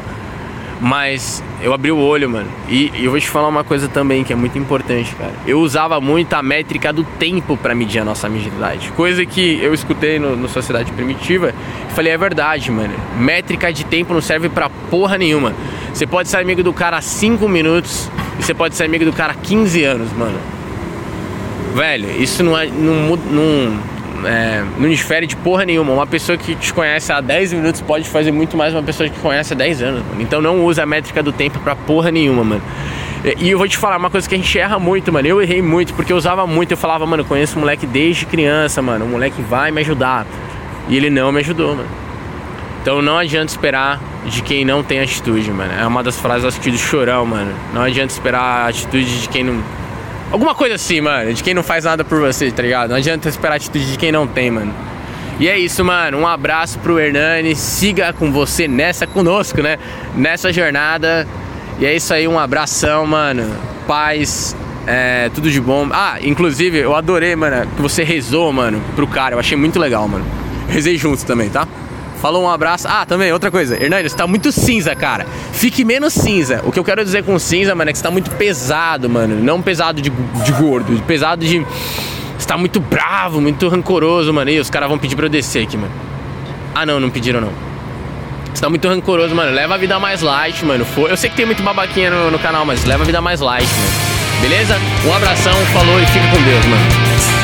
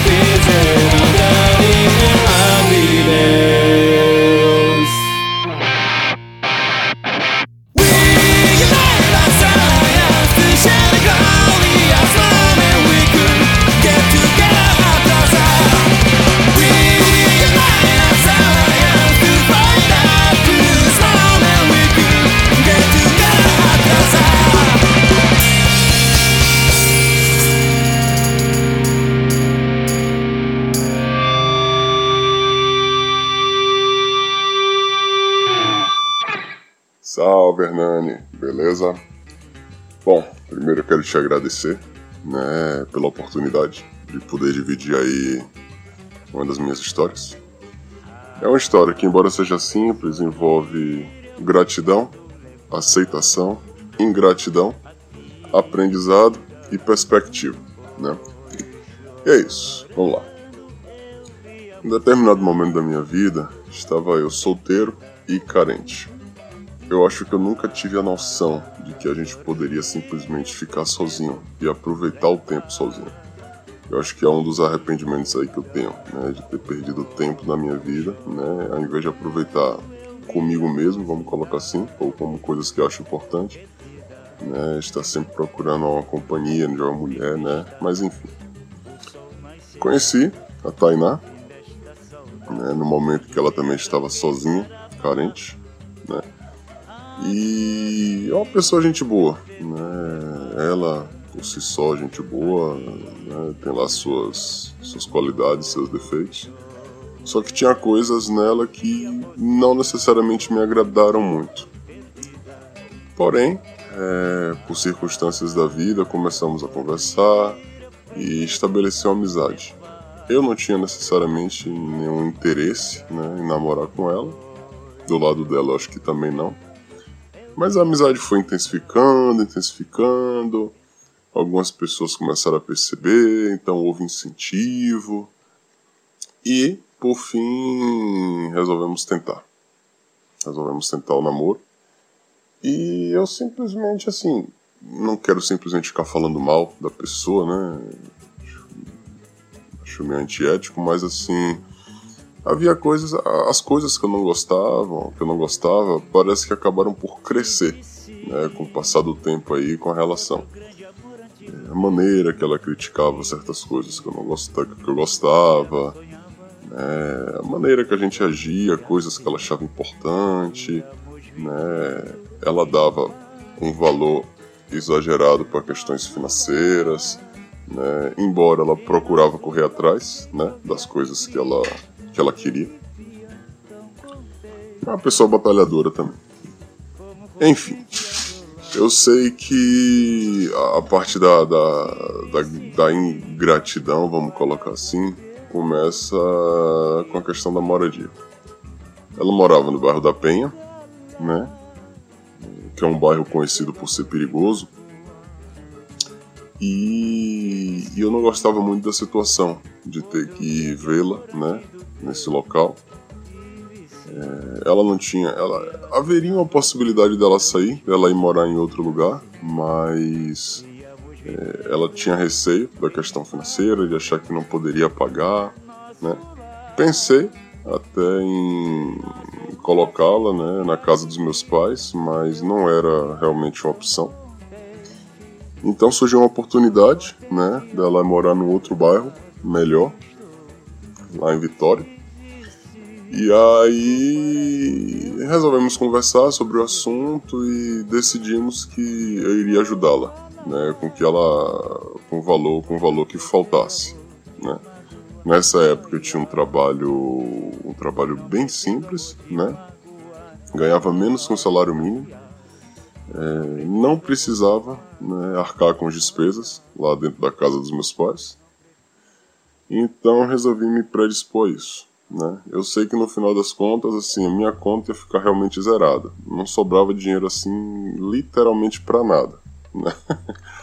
Até o, o, lanche que eu comia antes de começar a trabalhar era contado. Né? Um real e dez centavos. Enfim. É, então ela começou a preparar as coisas e começou a querer comprar algumas coisas também, né, para decorar o quarto e tudo mais. Só que aí é, veio uma problemática, que é a questão dela, é, as características dela que eu não gosto, parece que foram crescendo com o passar do tempo, e crescendo e crescendo. Eu acho que a minha autoestima ela foi meio que baixando também com o passar do tempo, e a situação foi ficando meio que insustentável, né? Eu insatisfeito com certas coisas. Então eu sei que nessa história eu meio que comecei a procurar ajuda de, de amigos, de conhecidos, para saber necessariamente qual seria a melhor coisa a se fazer, né? Na verdade, eu já queria acabar, mas acho que eu tava querendo uma confirmação de algumas pessoas, só pra ter certeza que eu tava fazendo a coisa certa, né? O problema é que eu já tinha feito um compromisso, né? E, e, homem que é homem, que honra as calças, tem que honrar também os compromissos. Se a gente fala uma coisa, promete uma coisa, a gente tem que cumprir, né? Então aí eu tava com um aprendizado de vida, né? Ter que acabar uma relação que, ao meu ver, não estava sendo boa para mim e também não estava sendo boa para ela, né? Mas tinha a questão financeira. Pela merda, estava hecha, né? Chegou o dia de acabar o namoro, né? Procurei ela e a gente foi conversar, então assim, foi um negócio realmente arrasador, né? Ela realmente, ela ficou muito chateada, mas falou um monte, blá blá blá, e se retou e etc e tal. Porém, quando eu saí de lá, a minha autoestima parece que multiplicou, parece que ela quadriplicou. Uma cena que eu lembro é que no dia seguinte, no dia, né, no dia seguinte ao fim do namoro, eu tava tão bem comigo mesmo que assim, eu acho que isso refletiu até nas pessoas que passavam por mim na rua. Parece que até eu percebia que algumas mulheres olhavam para mim de uma maneira diferente. Tamanha era a minha satisfação comigo mesmo e por estar me sentindo bem pelo que eu tinha feito, acabar o namoro. Só que a questão financeira ainda permanecia, porque ela já tinha feito compromisso, já tinha se mudado, né, para casa, né, para outra casa, tinha saído do bairro em que ela estava. E agora eu não, não me lembro bem os detalhes, mas eu acho que ela não, ela já não estava falando comigo, né, mas a gente precisava acertar né, os detalhes, a gente precisava acertar o que deveria ser feito. E assim, para encurtar a conversa, é, chegamos à conclusão de que eu não iria, não caberia eu ficar ajudando ela, né, não sei por quantos meses, até ela se estabilizar, né, e chegamos à conclusão que assim, ela havia feito algumas compras no cartão de crédito e ela iria e assim, eu precisaria simplesmente pagar o cartão de crédito né? Basicamente isso. E aí. Tá, o tempo passou e nada dela me falar esse valor. Eu comecei a ficar preocupado. No final das contas, né, ela, ela tava, acho que ela tava com um pouco de, de, de receio, né, da minha reação, porque tinha sido um valor realmente muito expressivo, né. É, para valores assim corrigidos, salvo engano, era algo entre assim mais ou menos dois salários e meio à época, né? E eu ganhava menos com salário mínimo. Então, assim, paciência eu tive que fazer, né? A questão da ingratidão entra, assim, no fato dela. Hum, que eu me lembre, posso estar enganado, mas acho que ela nunca chegou a me agradecer, né? E ela meio que fez meio um inferninho da minha vida para as pessoas, né? Os amigos que a gente tem em comum. Falava mal, criticava, falava coisas que eu, né? Características minhas. Só que meio que o tiro saiu pela culatra porque algumas pessoas, né, amigos em comum, meio que falaram com ela, Tainá, olhe bem, a gente conhece ele, a gente sabe que isso não é da índole dele, né? Então aí ela passou depois, aí depois ela parou, né, de falar mal. E o que eu deduzo dessa história é o seguinte, é, tem uma pessoa conhecida que me falou uma vez que a, que a expectativa ela é a prima da frustração. Eu acho que quando a gente faz uma coisa para alguém, a gente não deve nunca esperar nada em troca. Mas nunca é nunca, nunca mesmo, né? Se a gente faz uma coisa, a gente tem que fazer de bom grado e pronto. Independente da reação da pessoa. Então, assim, o que poderia ser uma ingratidão, hoje eu encaro como, na verdade, um problema meu. Eu acho que a ingratidão tem mais a ver com a pessoa que sente que sofreu ingratidão, né? Porque a pessoa acha que o outro deve-lhe alguma coisa, né? E tem uma frase antiga que eu gosto muito que diz o seguinte: a ninguém deveis nada a não ser amor, né? Então assim, fez, fez porque quis. Se acha que o preço, né, que você vai ter que pagar para fazer algo para alguém é muito alto, é melhor nem fazer. É assim que eu penso, né? Porque assim a gente pode evitar mágoa, a gente pode evitar problema, a gente pode evitar frustração, né? E é mais ou menos isso aí. Beleza? Valeu. Obrigado mais uma vez. Muita paz aí. Abraço.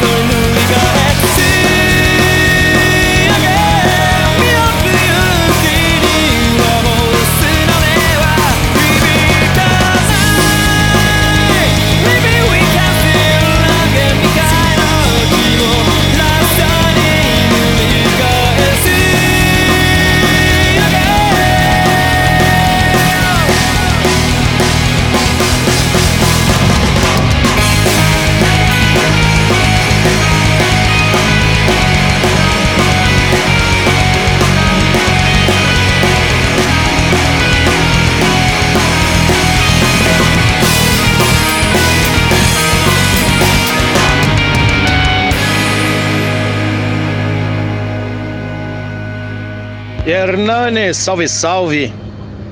Gutierrez na área. É, Nani, história de ingratidão, brother. Eu tenho uma aqui que é da antiga. Eu tinha por volta aí dos 18, próximos dos 18 anos, se não me engano. E tinha um amigo, né? Um ex-amigo, é pior do que inimigo, um ex-amigo. Cara era meu amigo desde a quinta série e nós estávamos exatamente no terceiro colegial, né? Até então. E pô, eu conhecia a namorada dele, ele conhecia a minha namorada e a gente vivia pegando umas, umas noitadas aí, dando uns perdidos nelas, né? Pegando outras minas e tal. E um belo dia, a gente andava de skate lá na praça. Estávamos aí tirando uma onda tal. E aconteceu uma situação inusitada, né? Que nunca acontecia. Tipo, chegar mulherada tal e, e se interessar por nós ali da, da ralé, ali andando de skate. Aí clareou uma pra mim, uma pra ele e cada um ficou com uma, beleza. Já era meia-noite mas não tava nem preocupado se, se a namorada ia ficar sabendo ou não, porque já, tava, já tinha deixado em casa, quer dizer, acreditávamos, né? E beleza. Tudo normal, mais um dia normal. E uns dois, três dias depois, eu não fui à aula. Aí no dia seguinte que eu, que eu fui à aula, eu já encontrei com a então namorada na escola e ela emburrada, no veneno comigo e tal. E eu cagando, né? Porra, não sei que merda que eu fiz pra ela. Mas vamos que vamos, né? Aí passou, na hora que eu tô levando ela embora pra casa e tal, daí pediu pra parar uma quadra antes da casa dela e abriu o jogo, ó. Então quer dizer que tu e fulano de tal, cada um ficou com uma mina ontem, assim, assim, assim, assim, assim. Deu, é. Caramba. Então ele te contou, né? Tipo, não tinha nem como eu mentir, eu falar que não, que era mentira dele, porque, porra, o cara era meu amigo e os dois andavam junto pra cima e pra baixo. Não teve nem como desmentir, né? É, sim, é verdade, aconteceu isso, isso, isso. Tá vendo como é que tu é trouxa? Tu vai, sai junto com o cara, tu faz os esquemas, tu é maior amigão do cara e o que, que o cara faz, ó? Primeira oportunidade que ele teve, ele me falou que vocês ficaram com a minazinha e não só isso. Ainda pediu pra ficar comigo. Deu caramba, é verdade? Deu, e aí? Dela, é, eu fiquei. Só pra ver tua cara de raiva agora. E pra te provar que ele não era teu amigo realmente. Aí vida seguiu, né? Não, não tive mais contato com essa ex aí. Terminou ali na hora, acabou. Só que o ex-amigo ainda veio na cara de pau. Eu percebi que nem, nem estranho, nem com ar assim, tipo, porra, eu fiz merda, eu vou me afastar. Não. Pra ele tava normal. Pra ele tava normal. Aí eu cheguei chegando nele, né? Deu, ó. Eu só não vou te quebrar na porrada. Só não vou te dar um pau porque eu conheço tua família inteirinha. Conheço todo mundo da tua rua, conheço teus irmãos. Eu só não vou te dar um pau em consideração que você já foi para mim, que você já foi um amigo. Eu te considerei amigo, mas você, por causa de uma porra de uma buceta, tu achou que isso daí era mais importante do que a amizade. Cada um segue seu caminho e já era, mano. Aí beleza, aí. Às vezes eu encontrava ele na praça lá andando de skate, eu via que ele abaixava a cabeça, ficava igual o cachorro quando cai da mudança. E todo mundo comentava a respeito do acontecido, né? E para mim o que pesou não foi nem o fato da, da, da traição da ex, porque eu traí ela também e que se foda. Mas o que doeu mais foi a traição do amigo, né? Que até então eu considerava amigo. Aí beleza, eu ia andar de skate, tudo, até um. A gente tinha muitos amigos em comum, né? Até um belo dia que eu trocando ideia com outro colega nosso lá, com, com que a gente tinha em comum, daí o cara é, mas ele fica se gabando aí pelas tuas costas. Deu, como é que é? É, o cara fica se gabando pelas tuas costas aí, falando que pegou mesmo e pá. Deu, ah, pois bem. Aí desse dia em diante eu resolvi, ah, cara, primeira oportunidade eu vou dar um pau nesse cara, não pela mina, mas só pelo fato dele ter sido canalha comigo e, e ainda tá querendo se gabar pelas costas. Só que eu precisava pegar ele se gabando, então eu precisava de um motivo, né, cara? É, até assim, confesso até que foi infantilidade minha, mas eu busquei o, o motivo, né? Eu vindo do, do trabalho e ele andando de skate lá na praça, só que era assim, era modus operandi, né? Eu chegava na praça ele saía, ele tava indo embora, porque ele sabia que, que eu já tava sabendo. Então era eu, ele me vê de longe na praça, ele já colocava o skate na bicicleta e saía. Beleza. Nesse dia eu saí um pouco mais cedo do trabalho, Saí mais ou menos uns 40 minutos antes. Eu vim pela outra rua e peguei ele no flagra lá na praça. Daí, e aí, quero trocar ideia contigo. Que ideia é essa daí que tá falando aí? Não é que não, não esperei nem ele completar a frase. Já dele a primeira bomba e a segunda e saí rebocando. Aí o que, que ele fez? Ele correu pra, pra onde tava o skate dele e se armou com o skate dele. Ah, negão, era o que eu queria. Tomei o skate da mão dele. Mas eu dei tanta skateada no, no antebraço desse cara que ele colocava o antebraço para proteger a cabeça. Mas eu dava tanta, tanta, tanta skateada que eu só vi os cortes abrindo, né? Com o truque batendo bem no, no antebraço dele. Até uma hora que ele correu pro meio da, da, da, da pista de skate e pegou um corrimão que, que era solto, né? Deu, meu irmão, tá ficando vergonhoso pra tu, parceiro. Já foi meu amigo, ó, onde é que a gente veio parar aqui por causa de mulher. Por causa de mulher não, por causa de você, né? Porque a mulher era fácil resolver, cara. Aí tu dá uma dessa. É, mas você não me ouviu em momento algum. Porque eu também me prejudiquei já por causa de você. Ah, isso daí você deveria ter me falado antes, senão simplesmente chegar nesse pé, ir lá e contar o que aconteceu e tentar pegar minha mina. Bom, enfim.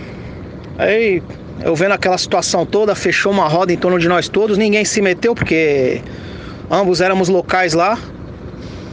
Até que eu peguei e levei o skate dele embora. Eu levei o skate dele embora e falei, ó, só que tu vai perder. Coloquei na minha bike e fui, né? Que eu sabia que o skate ele tinha pagado caro e que era o lazer que ele tinha. E ele não tinha dinheiro para comprar outro. Aí beleza, eu tô saindo fora e tal. Só que antes disso daí, antes de eu tomar essa atitude de ir atrás dele, eu já tinha avisado já um, uns brother que era da chapa quente lá, da quebrada. Um deles passava droga lá na praça. E o outro era o cara que comandava as biqueiras ali na favela próxima. Deu, ó, vai acontecer isso, isso, isso, vou pegar um talarico lá na praça, beleza? Espero que ninguém se meta. Se se meter, eu vou chegar e vou, vou cobrar, beleza? Aí beleza. Tanto que um deles estava lá. Eu saí, foi até o gringo que saiu atrás de mim, né? Eu saí, os caras veio atrás de mim, o gringo viu e foi atrás. Aí quando eu cheguei mais ou menos umas duas quadras dali, daí veio os dois. Veio ele, né? O ex-amigo e um, um amiguinho dele. Deu e aí? Agora resolveu vir, vir de dois, né? Qual é que é? Aí o outro, ele nem abriu a boca. O outro que abriu, pô, devolve pelo menos o skate do cara aí, mano. Tu já bateu nele, tu já humilhou o cara. E tu ainda vai roubar o cara? Deu, meu irmão, ele merece muito mais que isso, filho. Ele tá pegando um boi que eu não matei ele. Ele tá pegando um boi que eu não matei ele pelo que ele fez. Tá com sorte hoje. Ah, tu não vai devolver? Não. Ele veio ciscando como quem fosse descer a bicicleta. Eu já preparei já. Tá aquilo, já bati em um, vou bater em dois. Ou apanhar, foda-se. Nessa vem o gringo. E aí?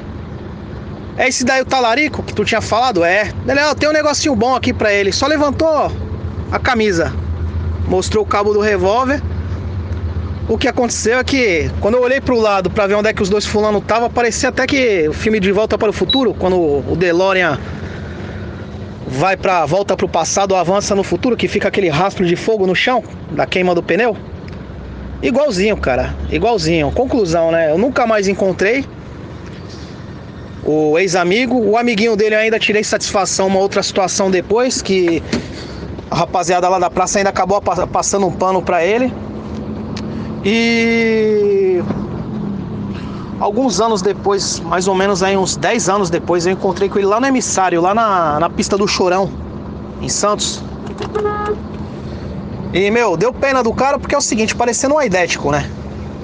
E eu, porra, não vou me gabar dizer que eu tô melhor fisicamente, mas muito melhor fisicamente. E deu pena do cara, ah, deixa pra lá, já é passado, já era. E vamos que vamos, né?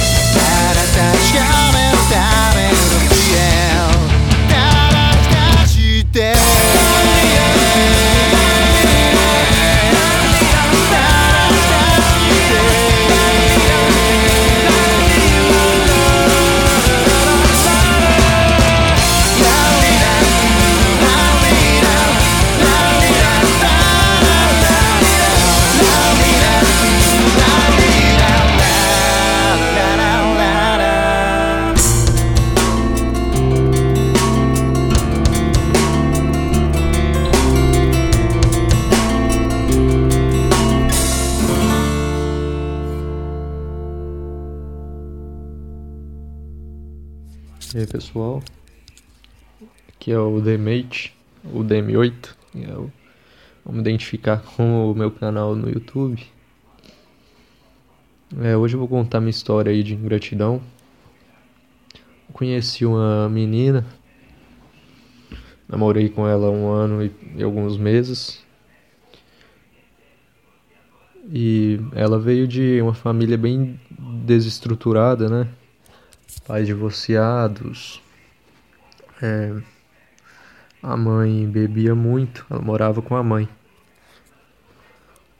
E parece que ela sofreu bastante essa questão de alienação parental, né? Que ela tinha raiva do, do pai dela.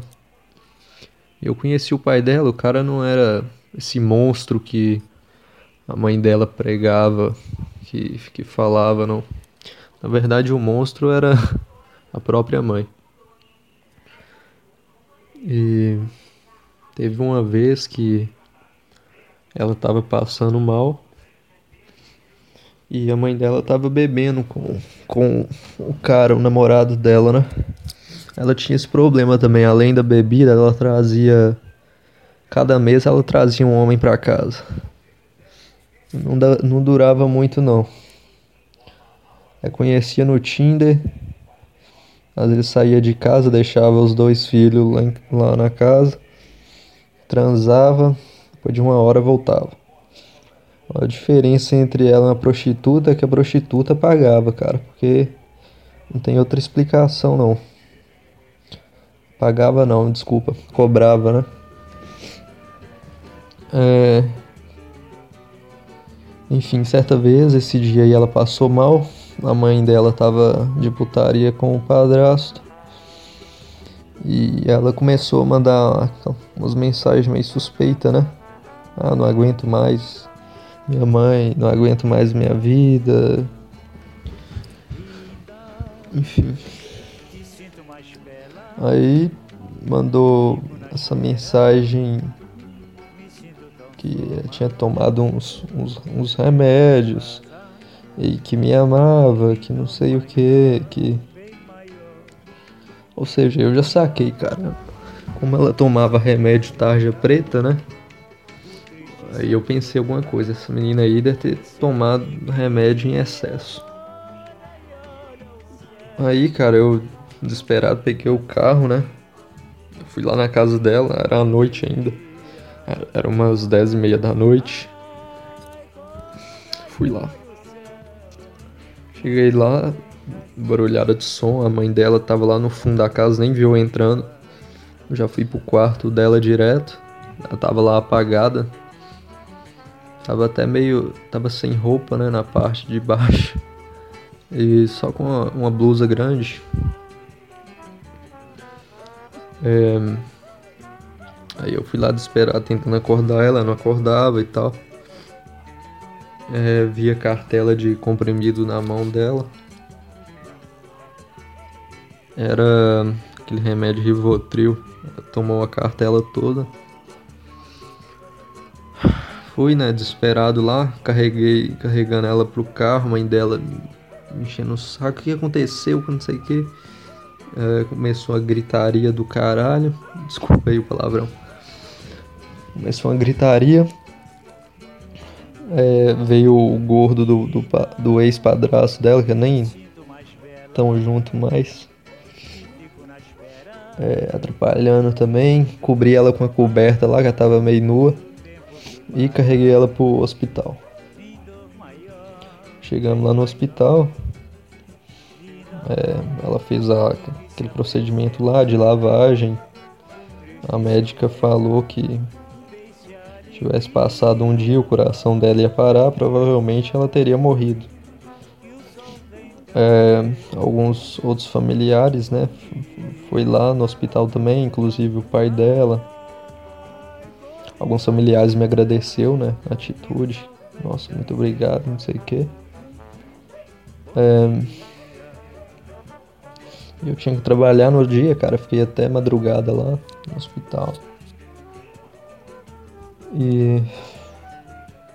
Beleza. Passou essa fase aí.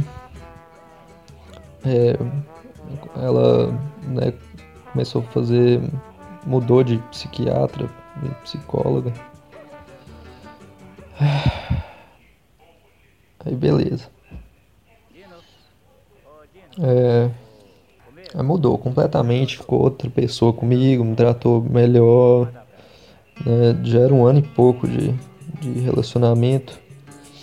Ela ficou outra coisa, cara.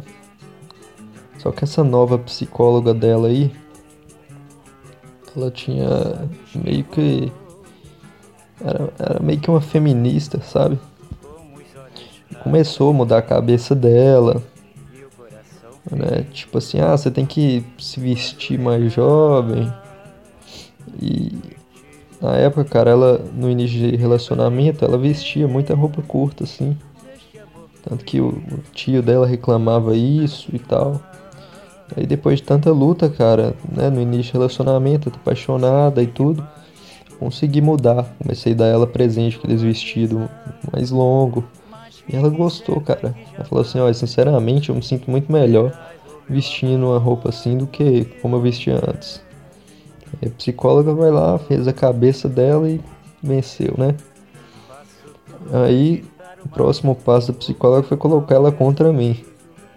Seu namorado é isso, ele é machista, que não sei o que, você não pode ouvir, não, ele não é seu dono, não. Cara, e depois aí foi só briga atrás de briga. É...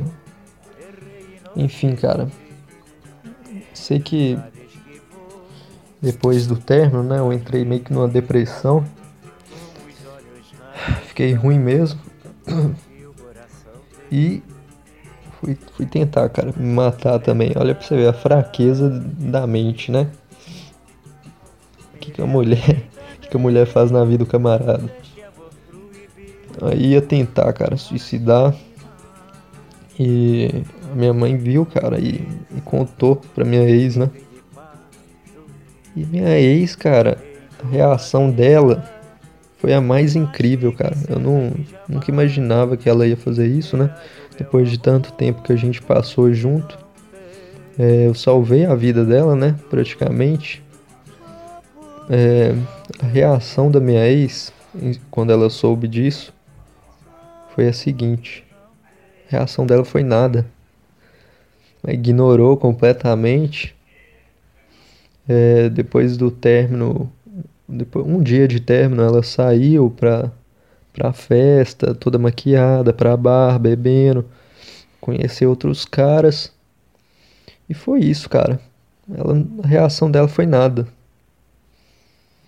Às vezes eu ficava pensando, cara, pô, não devia nem ter ido lá salvar salvar essa, essa guria aí.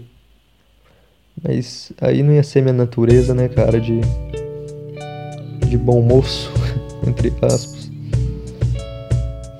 Enfim, cara, é, é isso que eu queria contar a vocês aí. Foi uma grande ingratidão da, da parte dela. Né? Valeu, pessoal.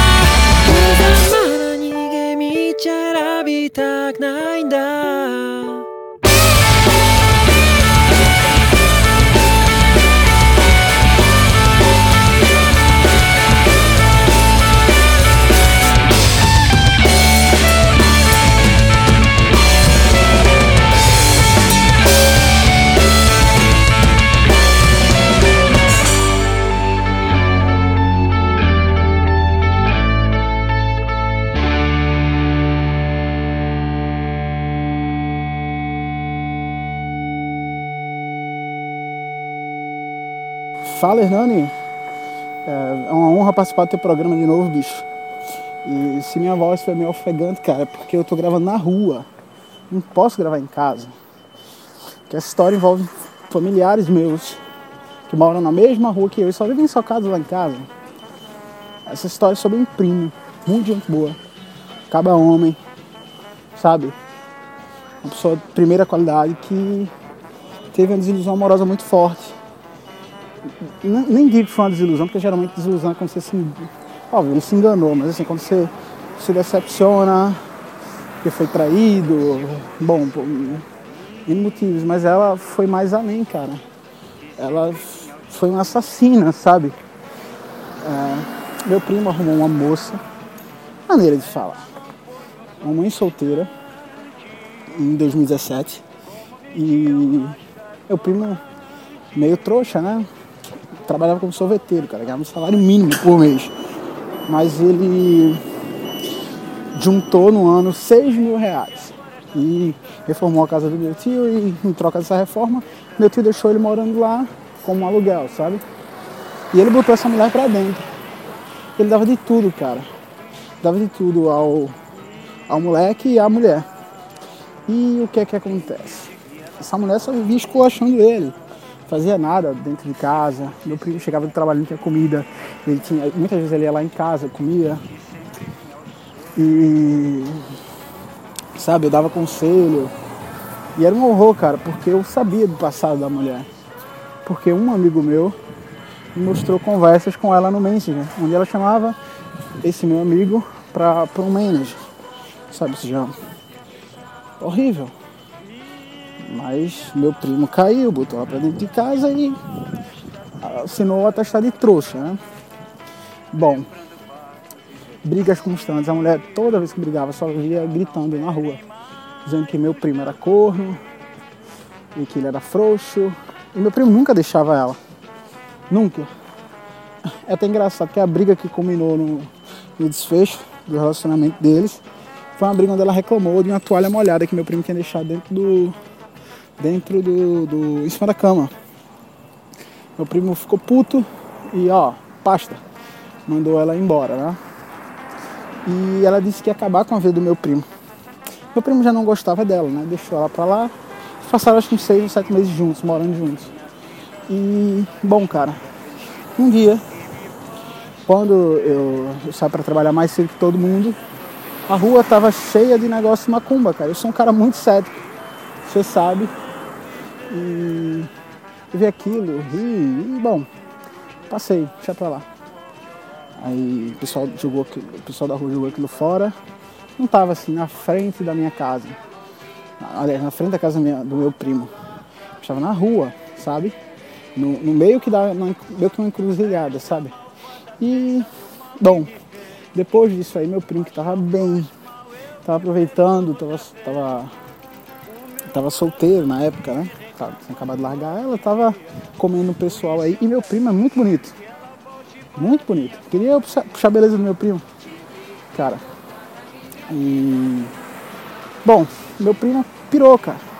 Só dizia que ia morrer, que tava muito mal, que pedia ajuda, que não sabia o que fazer. E não tinha como ajudá-lo, porque ele ia pro médico, sempre ao médico, e os médicos, quando chegava no médico, ele melhorava. E ele dizia que sentia dor nos ossos. Meu primo perdeu 18 quilos num mês, irmão.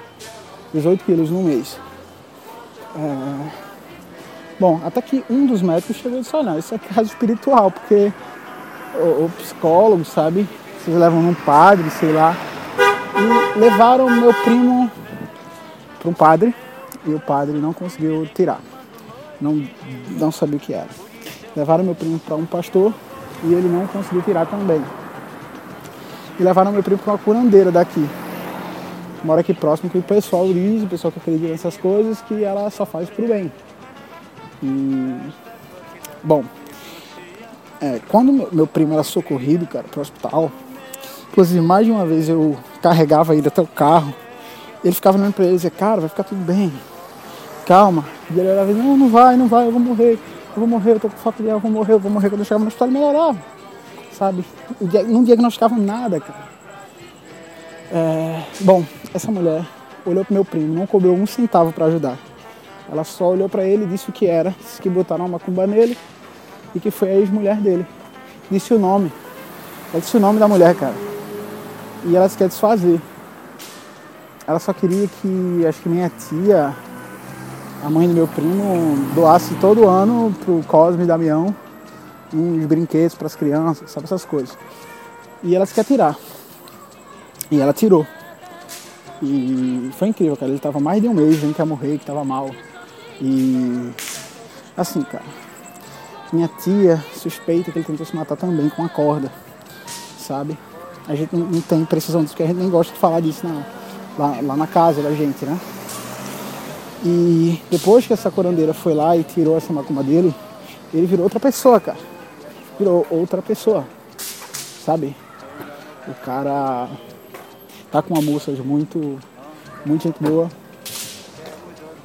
De primeira qualidade mesmo. Gosta dele. Ele, como cabação que é, ela pra dentro de casa, mas ela é uma menina boa, né, de família. E que eu que agora vai dar certo, né? Mas foi muito triste, cara. Essa mulher dele, porra, era muito puta, cara. Era baladeira antes de conhecer ele, mãe solteira. Eu forneço internet pra muita gente aqui ao redor. Meio que um comércio alternativo que eu tenho. E eu, eu fornecia pra ele, né? Pra ele, os dois.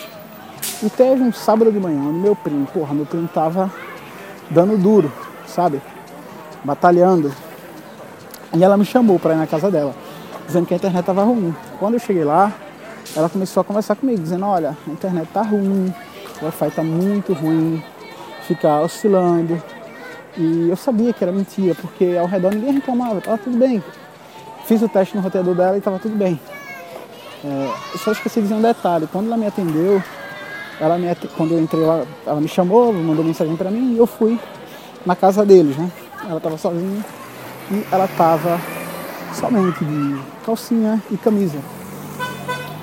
É, foi muito estranho aquilo. E toda simpática, me oferecendo água para se eu queria comer alguma coisa, toda risonha. E assim que eu saí dali, ó, eu nunca faria nada. Ela é uma puta gostosa, sabe? Hoje em dia tá meio derrubada pelo segundo filho. Ela era muito gostosa, sabe? E assim que eu saí de lá, eu conversei com a irmã desse meu primo. E contei a situação. Disse, ó, cara, isso não é mulher pra ele. Eu não quero que você diga, ela não, não chegou a dizer, mas dê os toques aí, porque eu já dei, ele não deixa. Então, isso é bom para os ouvintes situarem e escolher bem. Porque a mulher ela tem o poder de destruir sua vida. Tem o poder de destruir sua vida alegando uma falsa acusação de estupro, uma falsa acusação de violência doméstica, é, uma macumba, uma amarração. Ah, cara, tem tanta, tanta forma que até estimula você a procurar alguém, sabe? Ai, meu Deus do céu. É complicado, cara. Então tomem cuidado aí. Ouvintes, prestem atenção, ouvintes. Não sejam burros, ouvintes. Cuidado que vocês botam dentro de casa. Ah, mãe solteira, baladeira. Ah, ah não, mas as conservadoras são. É, conservadoras também são. Tá todo mundo perdido. Todo mundo perdido. Não tem salvar. Conservadora também é Todo mundo é Não tem pra onde.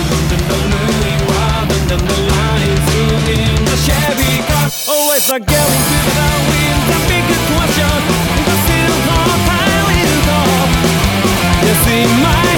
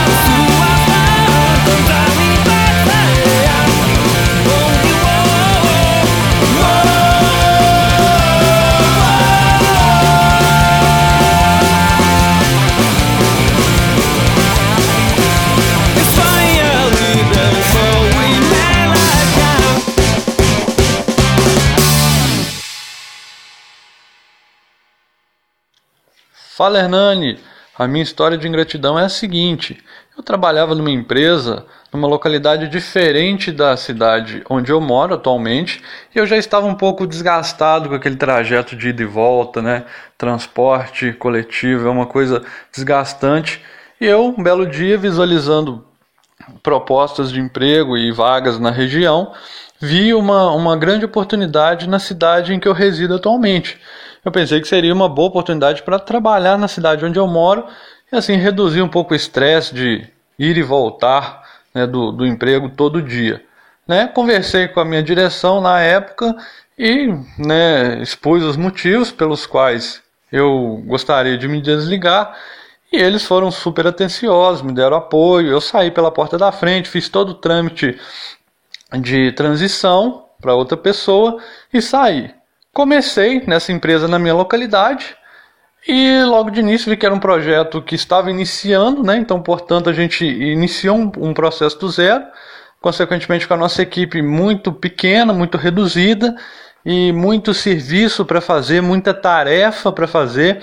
Executamos tarefas que não eram é, as tarefas pelas quais a gente foi contratado efetivamente, né? fizemos várias tarefas, é, distribuímos a, o, o serviço para para conseguir iniciar a unidade com muita dificuldade, né, trabalhando o horário, carga horária bem exagerada, praticamente o dia inteiro, quando não estávamos no local, é, celular ficava à disposição, WhatsApp à disposição o tempo todo, né? Cheguei a perder até um pouco a liberdade da minha rotina de frequentar uma academia que eu faço, um exercício físico, minha alimentação ficou prejudicada, alguns outros compromissos externos né, ficaram um pouco prejudicados porque é, foi dedicação total, principalmente nesse início, e com a equipe pequena tudo é, é era muito mais penoso, né, era muito mais trabalhoso. Né? Vencemos essa primeira dificuldade, iniciamos um processo com relativamente é, sucesso, com relativo sucesso, e é, iniciamos o projeto e aí as coisas começaram a tranquilizar, né? Cada um começou a poder se dedicar à tarefa pela qual ele foi contratado efetivamente, né? A tarefa que, na minha função, na minha área, eu comecei a executar, né? Ainda com dificuldade, por ser um projeto novo, mas ali fazendo tudo, né? A equipe bem atenciosa, colegas de trabalho é, bacanas, né? Não tinham é, pessoas muito difíceis, é claro, cada um tem a sua peculiaridade ali, mas não tinha ninguém muito difícil a ponto de comprometer o relacionamento com a equipe toda, a ponto de prejudicar a função de ninguém, né? Então nós conseguimos ali começar a executar um, um, um trabalho é, mais planejado, né? um trabalho mais ok. Aí acontece que um belo dia eu chego para trabalhar e após algumas horas trabalhando, executando minhas tarefas, é, a direção do, dessa empresa me chama numa sala e comunica que eu estaria sendo desligado a partir daquela data. Que eu não precisaria mais trabalhar no dia e, consequentemente, não precisaria voltar mais. É, na hora eu fiquei em choque, né? Uma notícia bombástica dessa. Questionei se havia acontecido alguma coisa especial, se, havia, se eu havia cometido alguma falha pontual para chegar naquela situação mas fui informado que não. Era uma decisão é, baseada no meu perfil, que não visualizaram um certo perfil, que eu, que eu tinha o perfil certo, né? Em cultura da, da empresa, e portanto eu estaria desligado. Né? Só deu tempo de juntar minhas coisas, muito, de forma muito abrupta, e eu saí da empresa. É, eu considero que foi ingratidão porque é claro, o empregador tem todo o direito de demitir o funcionário quando bem entender, assim como o funcionário tem o direito né, de sair, ninguém é obrigado a nada. Mas eu considero que foi um pouco ingratidão porque é, a gente vestiu a camisa do, do, do, empreendimento, fizemos tarefas a mais, fizemos muito mais, e eu nem fui comunicado é, de maneira prévia, de maneira é, que eu pudesse me preparar, né, não fui comunicado antes. É, foi de um dia para o outro, então eu não tinha planejado nada, não é, não estava pre, é, né, preparado para isso. E também nunca fui, não suspeitava disso, né? Não, não havia sinais claros que isso poderia acontecer um dia. Fui pego né, efetivamente surpresa depois de tudo que a gente passou, quando as coisas começaram a melhorar, eu fui sumariamente desligado. E é isso aí, Hernani. Bora pra frente, abraço e tamo junto.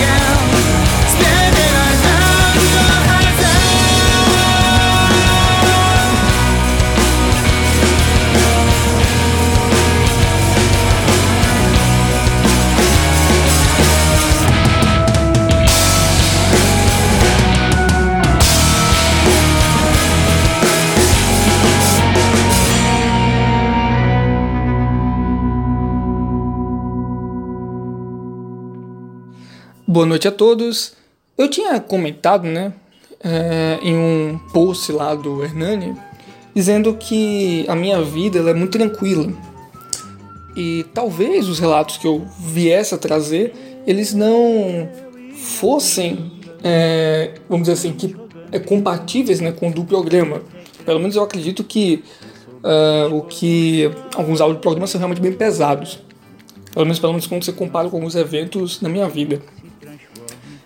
E, bem, não é que minha vida seja muito monótona, não, mas Ainda assim, tem alguns outros fatores. Por exemplo, a memória é curta. Então, com certeza, se eu fosse me lembrasse de alguma coisa, eu ia contar isso de um jeito merda. Uh, ou ainda, eu não sou de guardar remorso. Então, pior ainda, pra, pra lembrar né, de alguma coisa. Então, eu resolvi, no vídeo de hoje, falar sobre o amigo na minha universidade. Né? Uh, eu faço biologia, eu trabalho no laboratório de paleontologia é, que não é no centro de biologia exatamente. É, e eu tenho um amigo, outro amigo, né, que trabalha em genética. E sem brincadeira, eu acho que essa pessoa, ela é uma das pessoas, talvez seja, acho acredito que é verdade, ela é a pessoa mais inteligente que eu já conheci na minha vida. A mais. Se não for, é um ser humano dos mais fantásticos que eu já conheci pessoalmente. Enfim. Uh, a vida dele, bem, eu sei muito pouco sobre a vida dele. Eu sei que quando ele tinha dois anos de idade, os pais dele se separaram. Vamos supor que o pai dele saiu para comprar cigarro e a mãe dele, né, uh, ficou com ele. A mãe dele é professor de geografia e de vez em quando a mãe dele deixava ele na biblioteca, né. Uh, ia trabalhar e deixava ele na biblioteca, né, no meio do, dos livrinhos lá. Uh, Bem, o, algumas coisas que eu sei dele é o seguinte: ele tem uma empresa de jogos de videogame, né? Ele é programador, né? Ele é, é um ano mais velho do que eu. Eu tenho 20, ele tem 21. Uh, e ainda na adolescência, né? Ele começou, ele iniciou, deu início a uma empresa de jogos. Uh, e ele também, ainda na, ainda na adolescência, né, ele fez uma máquina, né? Que seria um gerador de protocélula, né? É, eu não sei bem o que é isso, não, não faço ideia do que para que serve, mas o fato o seguinte, ele inventou uma máquina, um gerador de protocélula, né? Se vocês quiserem, vocês dão uma pesquisada do que exatamente, do que exatamente seria uma protocélula. Talvez um, tipo um coarservado, sei lá. Uh, e assim, o conhecimento do cara, ele é absurdo. Absurdo, absurdo, absurdo. Você consegue conversar com ele em profundidade sobre história, literatura, química, física, astronomia, filosofia. Uh, o cara é realmente fantástico, admirável. E um, um dia desses, um dia desse, né, eu tava falando com ele, inclusive, eu acho que ele meio que deixou vazar um pouco da filosofia, né, como ele vê as coisas. Uh, eu acho que ele, ele bem, mais ou menos o comentário dele foi o seguinte, tipo, Uh, a humanidade é um lixo, tá ligado? Tipo, as pessoas se deixam uh, levar por coisas fúteis, coisas mesquinhas, por coisas bestas, coisas animalescas, carnais. E talvez o, o máximo do ser humano seja esteja relacion, tá relacionado somente com a produção de conhecimento, tá com deixar você deixar um legado, é, em termos filosóficos, de conhecimento, tecnológicos, enfim. Muito bem. E isso, vamos dizer assim, isso torna a humanidade menos infernal. Saca? Uh, você. O que te eleva como ser. O que te eleva como um ser humano são justamente essas questões que ultrapassam simplesmente o existencialismo da matéria. E ele leva isso ao extremo, sabe? Tipo, é, um dia desses, e por sinal, ele foi pro médico porque tava dormindo, tipo, três horas uh, por dia, sabe? O cara fica, tipo, ralando. O cara fica ralando 20, tipo, 21 horas por dia, sabe? Uh, é muito bem, sabe? Você até fica, você até fica com um pouco de receio de que ele possa vir uh, a ter um troço, porque Uh, realmente, porque, porque realmente o cara rala muito. Eu. E, bem, você pode pensar, será que. Você pode se, até se questionar, será que pessoas valorizam uma pessoa dessa? Uh, eu acho que não. Bem, pelo menos no meu dia a dia, eu acho que. Aliás, você pode se perguntar como é que um brasileiro desse existe? Sabe, como é que uma pessoa dessa consegue viver em todo, todo o caos, né? Uh, todo, toda idiotice, né? Impregnado na cultura brasileira. Como é que. Inclusive, ele até me lembro que ele falou uma vez que. Uh, porto, que português não servia nem para limpar a bunda, sabe? Porque realmente, se você for ver a, a 99,999% da alta cultura mundial não está escrita em português, sabe? É, muito menos foi produzido por brasileiros. Enfim. Mas, bem, bem, evidentemente que as pessoas não conseguem valorizar isso. Ele é, uma, ele é um graduando, como eu, exata- exatamente como eu, sabe? Ah, meio triste. Mas o fato, bem, bem, certamente, assim, eu imagino que ele deva ser uma pessoa, ele é, ele é uma pessoa muito melancólica. Eu acho que certamente, assim, ele continua lutando mesmo sem, com apoio nulo, com praticamente nenhum apoio do que ele realmente merecia de fato, nenhuma da atenção do que ele realmente merecia. Enfim. Bem, hoje eu vou falar, mas hoje eu vou falar de um caso específico, né, envolvendo talvez, talvez né, um caso de ingratidão, né, em relação para com esse meu amigo, esse meu colega. E foi mais ou menos o seguinte: tinha uma cadeira. Ele, ele me comentou, ele comentou sobre isso brevemente, mas eu acho que dá pra gente fazer algumas análises interessantes disso. Tem uma cadeira num curso chamada Sistemática Filogenética, que basicamente é a maneira como o que você usa, né? Que você faz para agrupar os seres vivos, né? Você fazer a árvore da vida. Os métodos que você usa para agrupar esses organismos. Ah, e depois dar um contexto evolutivo. Bem, ti- bem, isso tem uma grande carga matemática que não é abordada em nenhum, eh, do curso, né? Mas o fato é, ela existe. E o T. Allison, ele é craque em matemática e física em química, então ele, então a maior parte dessas metodologias ele tira de, tira de letra. Ah, nada de ele tem, nada de, nada de ele sabe bastante do assunto, conhece bastante do assunto. Ah, e uma das, bem, o fato é o seguinte, uma das atividades da disciplina, né, tudo bem, é, com esse professor específico, que é um professor muito exigente, por sinal, é, você faz uma apresentação, né, envolvendo mais um artigo, mais de cinco artigos, né, parece cinco artigos para cima, né, no mínimo, ah, e que sejam recentes, né? Talvez acho que três anos, eh, três anos para trás. Tre- aliás, três anos para frente. É. Não pode ser mais velho, mas não podem ser artigos mais antigos que três anos. Bem, ele dá basicamente, basicamente ele dá um tempo muito bom, tipo três meses, quatro meses para você bolar a apresentação, né? Depois tem o sorteio da data, pá, etc. Bem, o fato é o seguinte: ele fez, ele formou um grupo lá, bem, apresentação em grupo, né? Então na hora ele escolhe um cara para apresentar, um cara aleatório do grupo para apresentar, depois os outros, os outros vêm, os outros membros do grupo vêm complementos. Mais ou menos um grupo de seis pessoas, uma, uma pessoa apresenta e os outros cinco, né? Depois fazem um complemento é, a aquele a apresentação do colega. Bem, o, bem, bem, o meu amigo, né, o meu colega, ele não ele não teve muita sorte, né? Ele pegou um grupo e até o último dia, até o dia da apresentação, ninguém tinha feito bosta nenhum. Certo? Ninguém fez nada. Todo mundo vagabundo. O que é que o meu colega fez? No- na zero hora do mesmo dia da apresentação, ele começou a bolar a apresentação. E ficou madrugando até o outro do bem, até a hora de voltar né, para a universidade, de ir para a universidade, depois e planejou toda a apresentação lá. Depois ele fez o seguinte, ele pegou o grupo e disse, olha, isso aqui é que vocês vão falar mais, olha, juntou o grupo, olha, isso aí, é isso aí que vocês vão falar mais ou menos. Esse é o tema da apresentação. Você pode até se perguntar, por que que, bem, se ele é tão inteligente, por que que ele não botou, né, fez, é, fez, botou a engrenagem no grupo para funcionar, a engrenagem do grupo para funcionar, fez o grupo pe- pegar, fez o grupo pegar no tranco. Bem, provavelmente porque ele sabe, bem, pro- provavelmente porque ele percebeu que o pessoal era vagabundo e queria que o pessoal, né, tivesse a iniciativa de trabalhar, sabe? Tipo, ah, e assim, ele não precisa de nota. Evidentemente que ele não precisa de nota. Então ele quer que, então assim, ele deseja que a pessoa melhore. Assim, ele poderia também ter dito ao professor, ninguém tá fazendo porra nenhuma. Eu quero fazer um trabalho sozinho. Ou eu quero, ou ainda, ele quer estar no grupo. Teve vários meses para isso. Mas ele não fez isso. Por quê? Porque era o grupo dele. Saca?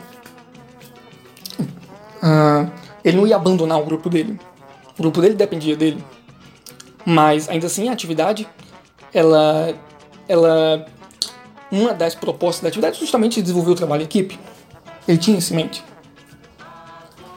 Enfim, o fato é, O escolhido não foi ele, não foi o meu colega para apresentar. O escolhido foi um outro cara, e você já pode imaginar que como que a apresentação foi uma porcaria, foi uma bela de uma porcaria, e também que quem fez o complemento basicamente foi esse meu colega.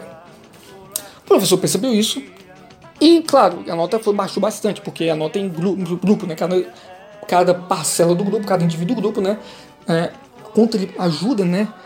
É, a formar a nota total, a participação de cada indivíduo. Bem, adivinha o que aconteceu? Sim, todo mundo ficou puto com esse meu colega. Justamente porque, porque ele deixou para a última hora. Porque assim, deixou. Porque ele deixou de ajudar para a última hora. Porque ele fez tudo sozinho. Sabe?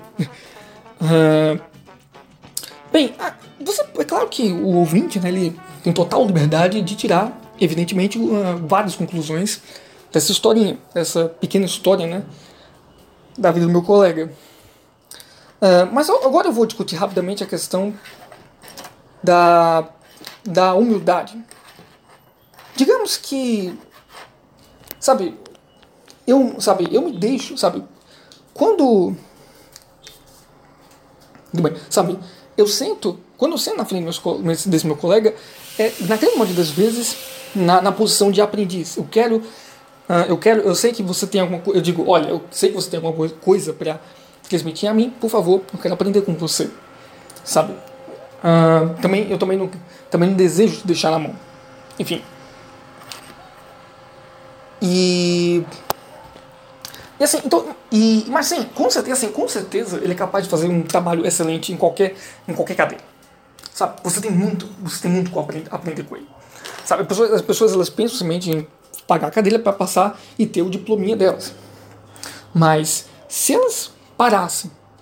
Tiver, mas se, essa, se esses vagabundos tivessem parado, sentado com esse meu colega, talvez eles não fossem mais vagabundos. Se eles tivessem se dado a oportunidade de trabalhar, talvez. Talvez eles tivessem a oportunidade. Talvez eles se deixassem né, uh, trabalhar, ouvir esse meu colega. Se eles quisessem trabalhar com esse meu colega, talvez eles fossem pessoas completamente diferentes. Talvez também. Uh, talvez eles não. Uh, talvez não fossem tão inúteis quanto eles são. Mas o fato é o seguinte. Uh, isso tem a ver, eu acredito que isso tem a ver com a humildade, né? Você, você não ser arrogante, você, você saber que você tem algo a aprender com os outros. Saca? Então, é muito, é muito triste ver um ser humano assim. Muito triste ver um ser humano nessa situação. Uh, o Thiago, assim, por mais que tenha sido um caso de ingratidão, o, Thiago, o mesmo meu colega ele não perdeu nada. Assim, nada. Somente eles perderam. E o pior é que eles não sabem o que perderam. Uh, o pior é que provavelmente vão continuar assim, talvez por um longo tempo. Uh, muito, eu agradeço fortemente ao Hernani pela participação. E é isso aí. Falou!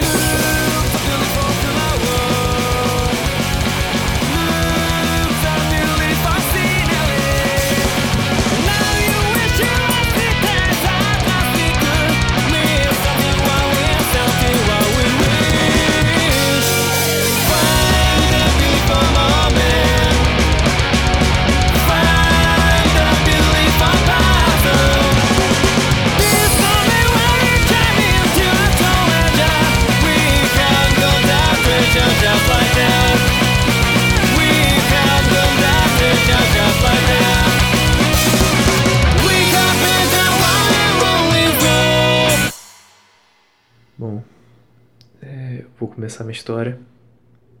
Eu moro no Rio de Janeiro, tenho 23 anos e eu não sei se, se eu disser os nomes você vai editar ou colocar alguma restrição. Nesse caso eu não vou dizer. Uh, essa história começou com os meus 18 anos. Ela foi algo que marcou muito a minha vida e, e poderia até ter tomado um rumo ruim, digamos assim. Uh, eu fiz o ensino médio, terminei com 18 anos, eu quando eu terminei com 18 anos eu pensei assim, poxa, eu passei o ensino médio todo estudando. Não ligava muito para as garotas, eu só pensava em estudar. E, e todo mundo cobrava isso. Cobrava, poxa, e, e as namoradas tal? Via amigos pegando garotas e, e pessoas se relacionando com outras pessoas e o mundo todo me, me cobrava isso. Cobrava que eu tinha que ser um garoto que, que saísse mais de as baladas, que um garoto que, que começasse a namorar, né? Porque se não, ninguém via você com uma namorada, o pessoal chamava você de nerd ou de viado, né? E foi então que comecei, foi assim, então vou arrumar uma namorada. Passei meses estudando, né? Melhorando a conversação, conversava com garotos na balada, aumentando meu ciclo social, né? E até que arrumei amizades com mães solteiras e ah, muitas garotas e, e conheci essa essa complicação. Ela tinha 17 anos, eu aí eu já tinha uns, uns 19 para 20. E eu e ela era uma pessoa incrível, digamos assim, a minha concepção. Porque ela era educada, era uma pessoa que que acima de qualquer suspeita, de igreja, não era do Rio, tinha um sotaque gostoso de Goiás. E, eu acabei me apaixonando, porque ela dizia para mim que que eu era muito bonito, que todas aquelas coisas, né, que vocês já sabem. Que eu não merecia um cara como eu, um monte de coisa. E a gente namorou, rolou o primeiro beijo, iniciamos o namoro. Eu acabei conhecendo os amigos dela, o ciclo de amizade dela. Fiz amizade com o ciclo de amizade dela, inclusive com o melhor amigo dela, que falava dos antigos relacionamentos dela e ela falava dos antigos dela também, para mim, dos antigos namorados, né? Eu não gostava muito, mas ela falava. E dizia que dentre todos os namorados eu era o mais bonito, que todos os anteriores eram feios, né? Até aí eu me senti bem, falei assim, nossa, então tá, beleza. E o amigo dela dizia para mim, olha, ela não é tudo isso que tu pensa. Cuidado com ela. Presta atenção. E eu ficava absorvendo isso dele, né? E quando eu fui questionar ela a respeito disso, ela falava assim: "Não.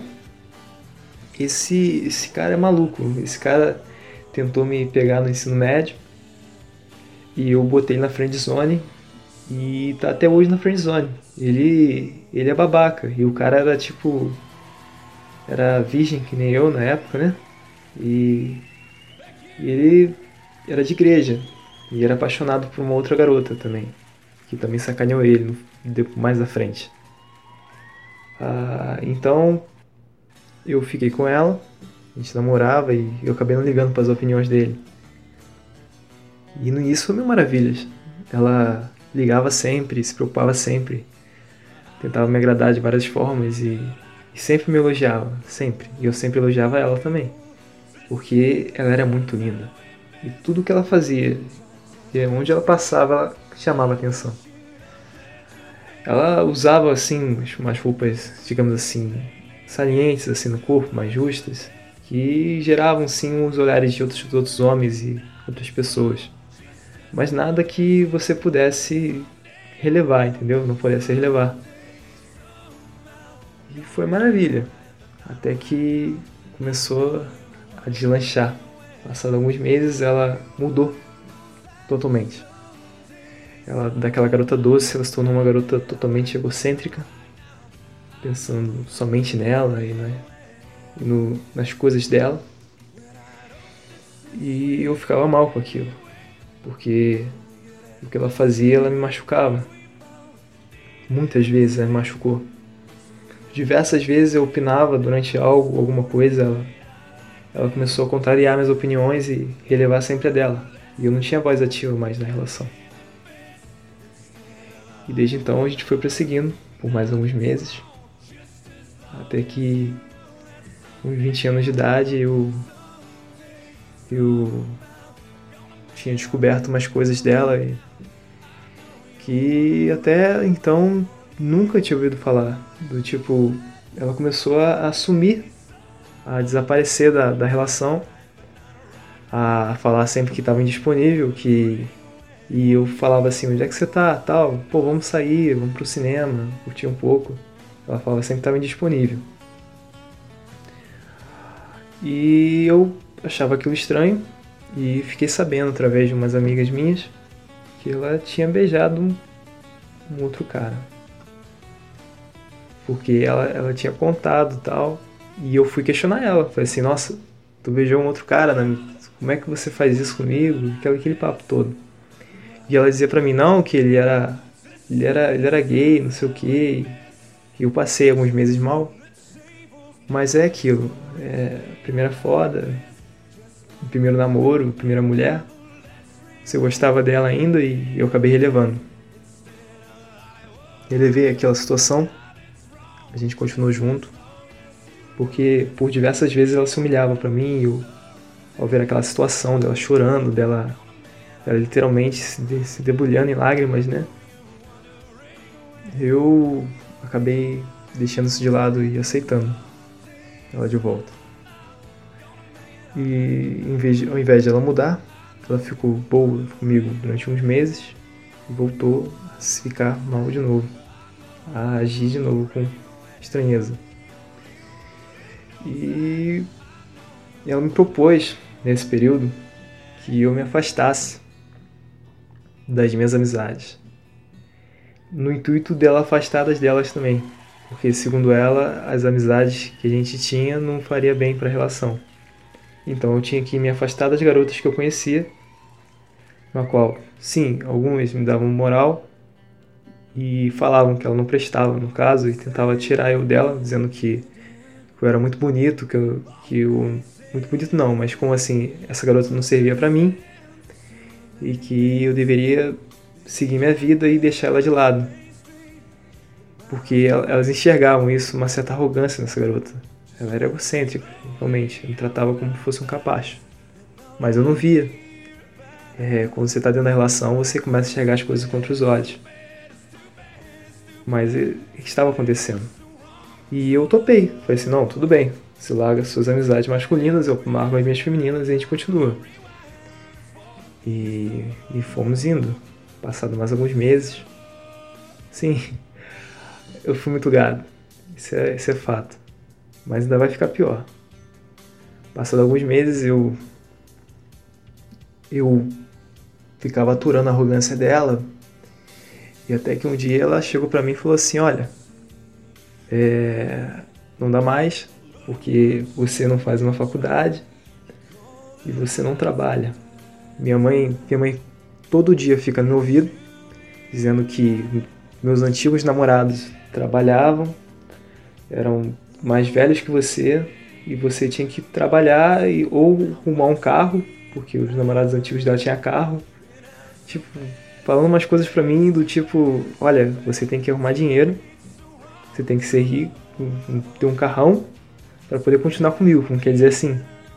Porque minha mãe falou. E eu falei assim, nossa, mas espera aí, eu tô, tô estudando, eu tô, tô para fazer alguns concursos, tô para tentar passar alguns concursos. Você não pode fazer isso comigo. Aí ela tratou eu mal, eu fiquei mal durante algumas, algumas semanas, e ela voltou dessas semanas. Voltou a me tratar bem. E eu continuei com ela, porque eu era muito apegado emocionalmente. Como eu disse, né? Primeira mulher é complicado. E eu não tinha coragem de terminar com ela. Não. E a gente passou mais algumas semanas juntos, né? A família dela não gostava de mim. A família dela era totalmente contra mim, por isso que eu até acreditei nessa ideia dela. Inclusive a irmã dela não gostava de mim, justamente pelo fato de eu não ter dinheiro, de eu ser um garoto baixa renda.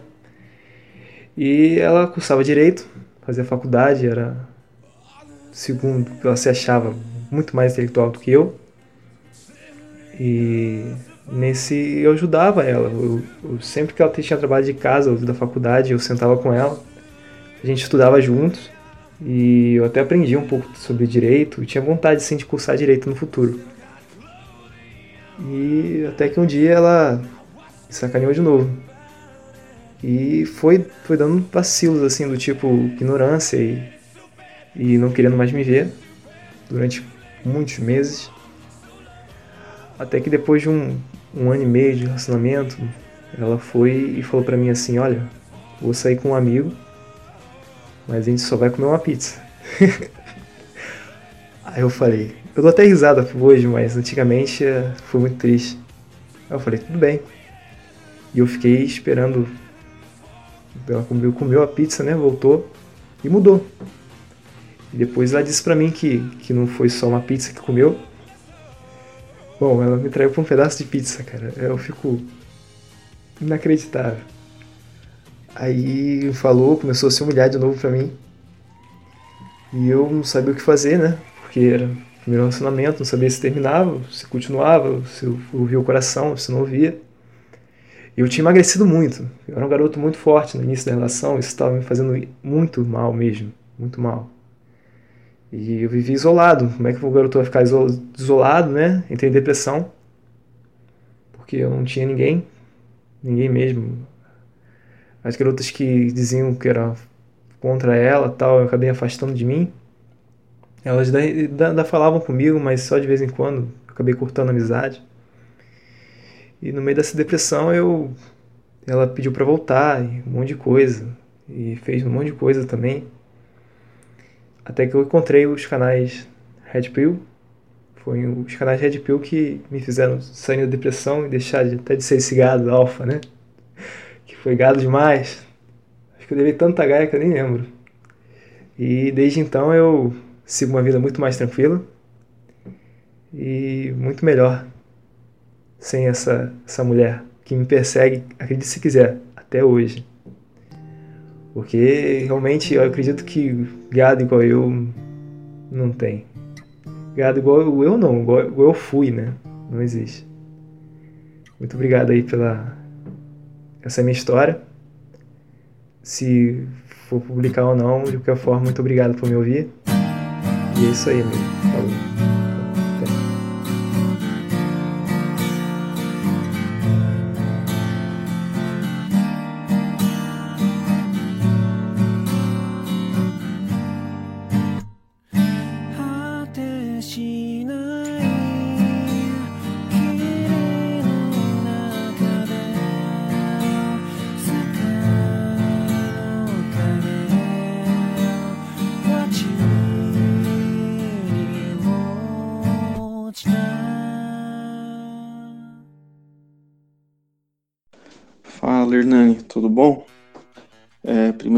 Quero te agradecer pelo programa, pelo podcast aí. Acho que o Sociedade Primitiva está indo muito bem. Parabéns aí pelo esforço pelo trabalho. Tenho certeza que você vai ser recompensado por tudo isso que você vem fazendo. Que Deus abençoe sua vida. É, então, a história de ingratidão que eu tenho para falar é relacionada a uma parte da minha família, mais especificamente da minha madrasta. O que acontece?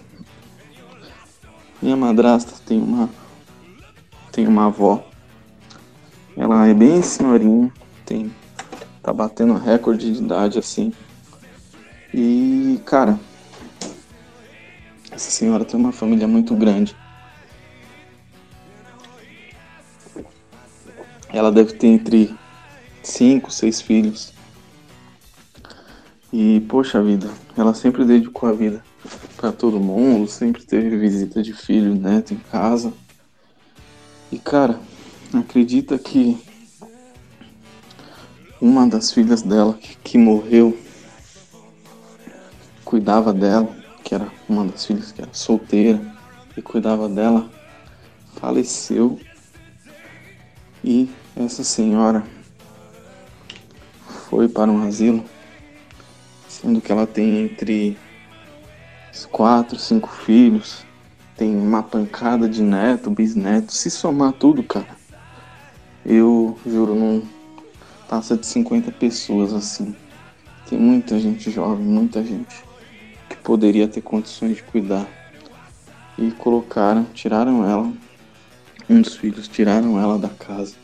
Casa própria dela estava na dela. Poderiam ter contratado alguém para cuidar dela. E o que fizeram? Colocaram em um asilo. Sendo que ela tinha o que? Uns 50 familiares. De somar tudo. Algo perto disso no mínimo. Aí eu fico pensando, cara, será que vale a pena a gente ter família? A gente se esforçar para se dedicar a alguém, a ter filhos, netos,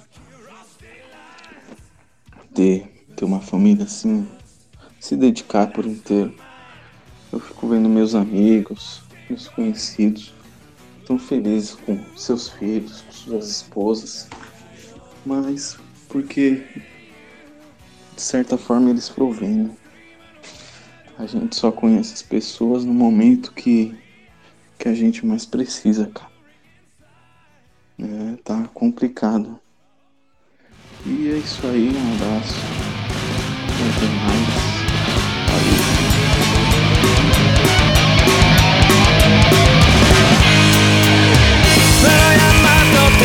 Um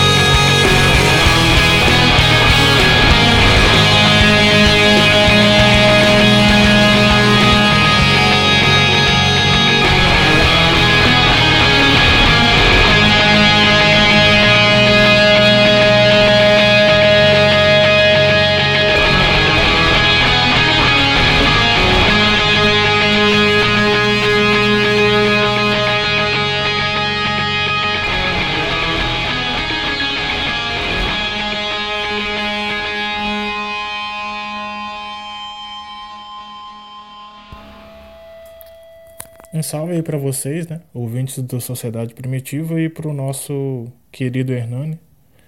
Eu agradeço pelo espaço aí para contar essa minha história de ingratidão. E já deixo um exemplo de, de como uma fofoca pode ser uma merda também. e eu peço desculpa pelo microfone, né? Não é lá essas coisas, mas vamos que vamos. Meu nome é Jonathan Bruno, eu moro aqui em Barra Mansa, né, no Rio, no Rio de Janeiro. Eu sou uma pessoa que tem bastante amigos, né? Eu tenho 10 amigos, mas é desse tipo de amigo maravilhoso, velho, que você pode contar com tudo, né? Você pode contar a maior merda da sua vida para esse tipo de amigo e eles ainda vão estar com você, não vão te julgar, não vão contar para ninguém. Então, eu tenho 10 amigos assim. E um desses amigos é gay. vou chamar ele de JP. Esse teve um tempo que esse JP ele começou a a beber, começou a assim, se meter em umas confusões, ir pra festa e não sabia na casa de quem que ele acordava. É, começou a andar com pessoas esquisitas e. E aí eu fiquei preocupado, né, velho? É um amigo, né? Você não quer ver um amigo se afogando em vícios e em tretas. É, ainda mais os meus amigos, né? Que são pessoas de, de ouro. E aí, é, ele, como eu disse, esse JP ele é gay. Todo mundo da nossa galera sabia que ele era gay, né?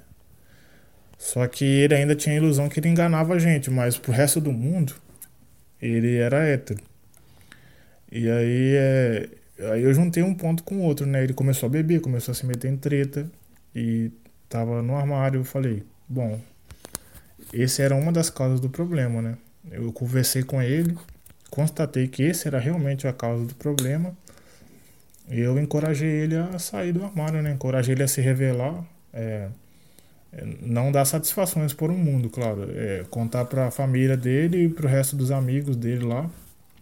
É, tirar esse peso das costas dele, dizer quem que ele era de verdade. E aí ele foi, ele fez isso. É, contou para geral lá, quem se importa, né? É, que ele era gay, saiu do armário, é, não tinha que ficar mais se escondendo de ninguém. cantava os caras dele lá. Deixo bem claro que eu sou hétero, tá? É, mas eu encorajei porque eu queria ver ele feliz. É, eu odeio mentira, odeio que alguém viva na mentira, então se isso ajudou ele, me ajuda também. E aí a vida dele melhorou. Parou de se meter em treta, ele bebia só quando. só em final de semana que ele tava em alguma festa, alguma coisa assim. A vida dele melhorou, tirando por um fato. A mãe dele é, acabou expulsando ele de casa, né?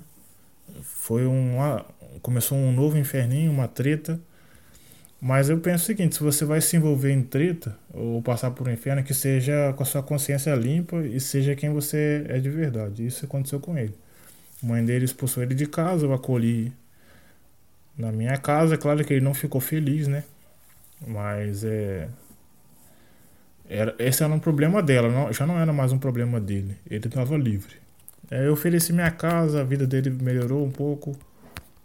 Conseguiu um, um trabalho, uns trabalhos melhores por aí. E um tempo passou, né? Eu estava sentado num domingo com outro grupo de amigos, né? esse JP não tava, né? Era uma conversa, era um encontrozinho desses de domingo, a gente tava conversando sobre umas besteirinhas lá. E, e aí um desses amigos meu mostrou uma, uma foto de um cara musculoso, é, alto, né? E barbado e com maquiagem, tipo, um batom vermelhão na boca e, e essas coisas que as mulheres passam no olho, delineador, sei lá. Eu não entendo disso, tá? Sem julgamento. Aí eu Aí eu dei minha opinião, né, velho? Era grupo de amigos, né? Eu falei, ah, cara, sinceramente, eu acho isso feio, entendeu? Eu não tô proibindo ninguém de usar. Só pra deixar claro aí. Eu disse que eu acho feio, eu não acho bonito. É, se eu olho pra um cara barbado e musculoso, eu, eu vou e maquiado, eu vou achar feio, velho. É meu direito, é minha opinião. Só que eu não falei isso pro JP, o JP nem tava nesse dia. Eu falei isso pra esses meus amigos aí, e entre esses amigos que ouviram, me ouviram dar essa opinião, tinha um lá que não era tão, tão amigo assim. O B. B. E aí ele ouviu, não falou nada. Ah, esses meus amigos concordaram com a minha opinião, acharam, ah, eles acham feios também. Ninguém tá proibindo nada de nada, não. Vida que segue. Aí, do, alguns dias depois, esse JP, o JP chegou para mim e falou: Fiquei sabendo que você é, falou que homem com maquiagem é, é ridículo, é horroroso e você acha feio. E eu não, não gostei dessa sua opinião. Eu queria, eu queria que você se explicasse para mim. É isso aí, é ele falando para mim. Ah, você falou tal, tal coisa de homem maquiado. Eu acho feio. É, se explica para mim, explica aí para mim por que, que você acha feio e. Ah, se explica aí, dá seus corre aí. Porra, eu pirei, né, velho? Me explicar. Eu tenho que dar satisfação agora pros outros, tipo, da minha opinião. Aí eu falei pra, eu falei pra eles que eu acho que eu. Que essa era a minha opinião mesmo. E aí que eu achava ridículo. E aí, por algum motivo, ele ficou ele não soube respeitar a minha opinião e ficou extremamente ofendido com isso. Falou que eu era homofóbico, que eu era machista, que eu não. É, que eu não estava respeitando quem ele era. Aí eu falei, cara, não é que eu não estou respeitando quem você é. Você é, é, é, gay, eu ajudei você a sair do armário e tal. É, se você é feliz assim, tudo bem. Eu, eu não disse que é errado ser gay. Não disse que que é nojento, eu disse que eu acho feio homem com maquiagem. E aí esse assunto morreu, tá? Na hora, né? Aí no dia seguinte eu entrei na internet e tava lá um textão desse meu JP. Ah, nossa, eu descobri agora que um amigo meu de longa data é machista, é homofóbico. E eu tô cortando laço com, ele, que eu não gosto de pessoas intolerantes, que eu não gosto de pessoas machistas e homofóbicos, e eu tô cortando laço. Dói em mim, Aí ganhou lá centenas de, de curtidas, de corações lá, né, lá no, no post dele na, no Facebook, né? E aí é, a gente é meio que popular por aqui, né? Ganhei fama de, de homofóbico, de machista. Um montão de gente que nunca veio trocar ideia comigo ficou me, me julgando, né? Ficou é, inventando historinhas sobre mim, eu só tinha dado a minha opinião sobre homem de maquiado, mas no ouvido das pessoas acabava chegando que eu tinha dado soco em alguém que era gay, que eu tinha é, humilhado alguém que era gay, acabou ficando virando uma bola de neve essa treta toda aí. E aí, é, não preciso nem, não é nem surpresa para vocês, né, que esse não tão amigo, o B, que estava comigo no dia da opinião, não preciso nem dizer para vocês que foi ele que contou pro JP, né? Essa minha opinião aí. E, bom, eu, eu ajudei o cara a resolver a vida dele, que tava de cabeça para baixo. É, fiz ele contar para quem se importa com ele a verdade sobre ele. Acabou que no, no a mãe dele a, acabou acolhendo ele um, um, algumas semanas depois desse, dele ter revelado que era gay, a mãe dele ter expulsado ele. Algumas semanas depois ele a mãe dele acolheu ele de volta. Aconteceu essa treta toda aí. Eu fiquei, acabei ficando com essa má fama, né? De ter batido em gay, de, de ser machista e, e homofóbico e tal. E aí fica a, a, o, o exemplo, né? De que você pode fazer, sei lá, cortar um braço por um amigo seu de mentalidade limitada. Você pode cortar um braço, botar a mão no fogo para ele, cortar uma perna. Mas se a mentalidade dele for limitada, se ele for vitimista, você vai acabar ficando com má fama, não importa se você ajudou a, sei lá, a montar a vida do cara de novo e, ser, e ter uma vida digna. Você vai ser acusado e. E é isso, ingratidão é uma merda. E, e um fato engraçado.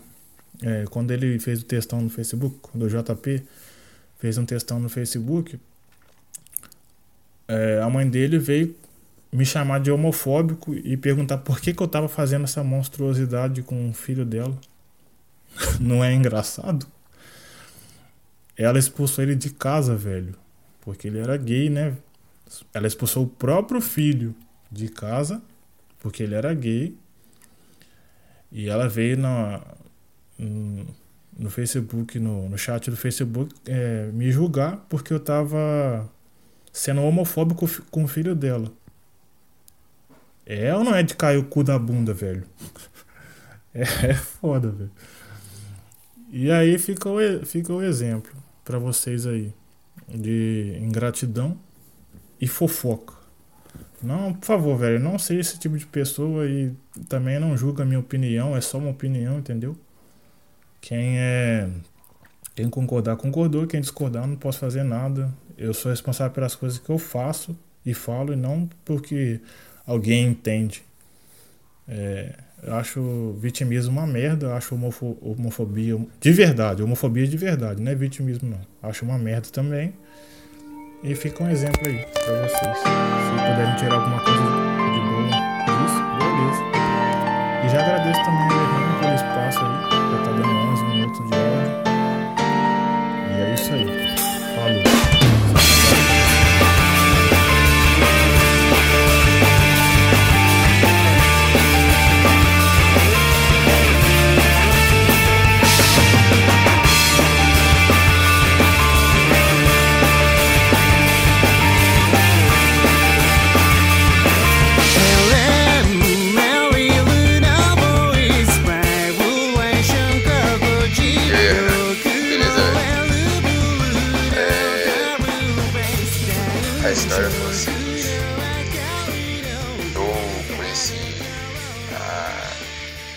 pela internet, né? Eu fui no Facebook, eu sempre convido várias, várias pessoas no meu Facebook para estar tá divulgando meu trabalho. E aí eu acabei convidando essa garota aí, né? Só que eu já conheci ela assim, mais de vista, assim, de uns 5 anos atrás. Eu. É, eu queixava ela na internet, né? Há 5 anos atrás, só que ela não dava bola pra mim não na época, que ela tava é, solteira, não tinha, não tinha filho. Inclusive eu já adianto aqui que hoje ela é uma mãe solteira, né? E aí, enfim, é, passaram-se esses cinco anos aí. Convidei ela no Facebook, mas sem intenção nenhuma. Foi só mesmo porque eu convido muita gente para divulgar meu trabalho. E aí ela me chamou, no mesmo dia que eu convidei ela, ela me chamou para uma conversa, é, perguntando como é que eu tava e tal, é, e se lembrava de mim, dizia que se lembrava de mim, né, e tal.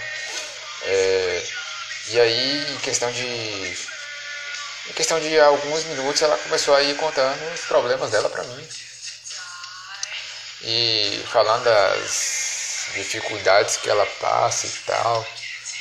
E aí, né, mesmo, eu, manginão do jeito que era, eu fui, eu fui ouvindo né, os problemas de, os problemas dela. E ela contou a vida dela todinha pra mim em questão de um dia. É, aí ela me disse que tem a filha e tal. E inclusive é, nesse primeiro dia ela já estava começando a dar em cima de mim. Tava começando a dar em cima de mim e já mandando indiretas assim. É, dizendo que. Deixava na cara assim que tava afim. Agora como é que a menina tá afim de um cara que ela nem conhece, né? E aí eu ficava na minha, não falava nada. E ela nunca tinha perguntado se eu tinha namorada, né? E eu tinha namorada na época aí. E eu também não falei nada, ela me perguntou também. É... E a gente foi conversando, foram passando uns dias, né? E nesse tempo aí, ela. É... Ela usava de certas armas para me seduzir, né? Porque ela é muito bonita, gostosa, tem um corpão, 21 anos. E ela fazia videochamada, mandava muito áudio, ligava, mandava, inclusive acho que uma semana depois a gente tá conversando, ela mandava ela mandava nudes pra mim, entendeu? Aí teve um dia que ela fez um vídeo chamada me pedindo pedindo pra mostrar o pau e tal, não sei o que. Aí, né, fui lá e fiz o que ela tava pedindo e tal. Aí, mano, passam assim duas semanas, essa menina já começou a ficar apegada, né? E aí foi dando, foi dando mais indireta, foi dando mais indireta, me, me tratava bem e tal, né? Aquela coisa toda. E aí teve um, um, certo dia que eu tava trabalhando numa festa, trabalho com festa, né? Com eventos. É, ela tava me fazendo, nesse mesmo dia ela fez uma ligação pra mim e falou assim, ó, tô gostando de você, entendeu? Eu tô querendo ter alguma coisa com você e tal. E aí, mano, eu continuei na minha, não falei. Não falei nada não, entendeu? Não deixei ela. Não deixei ela na expectativa não, né? Mas eu ia contar pra ela que eu tinha namorado. E aí, quando eu chego em casa do evento, uns quatro da manhã, tá lá, ela vai faz uma videochamada de novo. E aí ela me pergunta, ó, oh, se você tiver alguém, você fala agora. Aí eu peguei e falei assim, ó, oh, tenho uma namorada.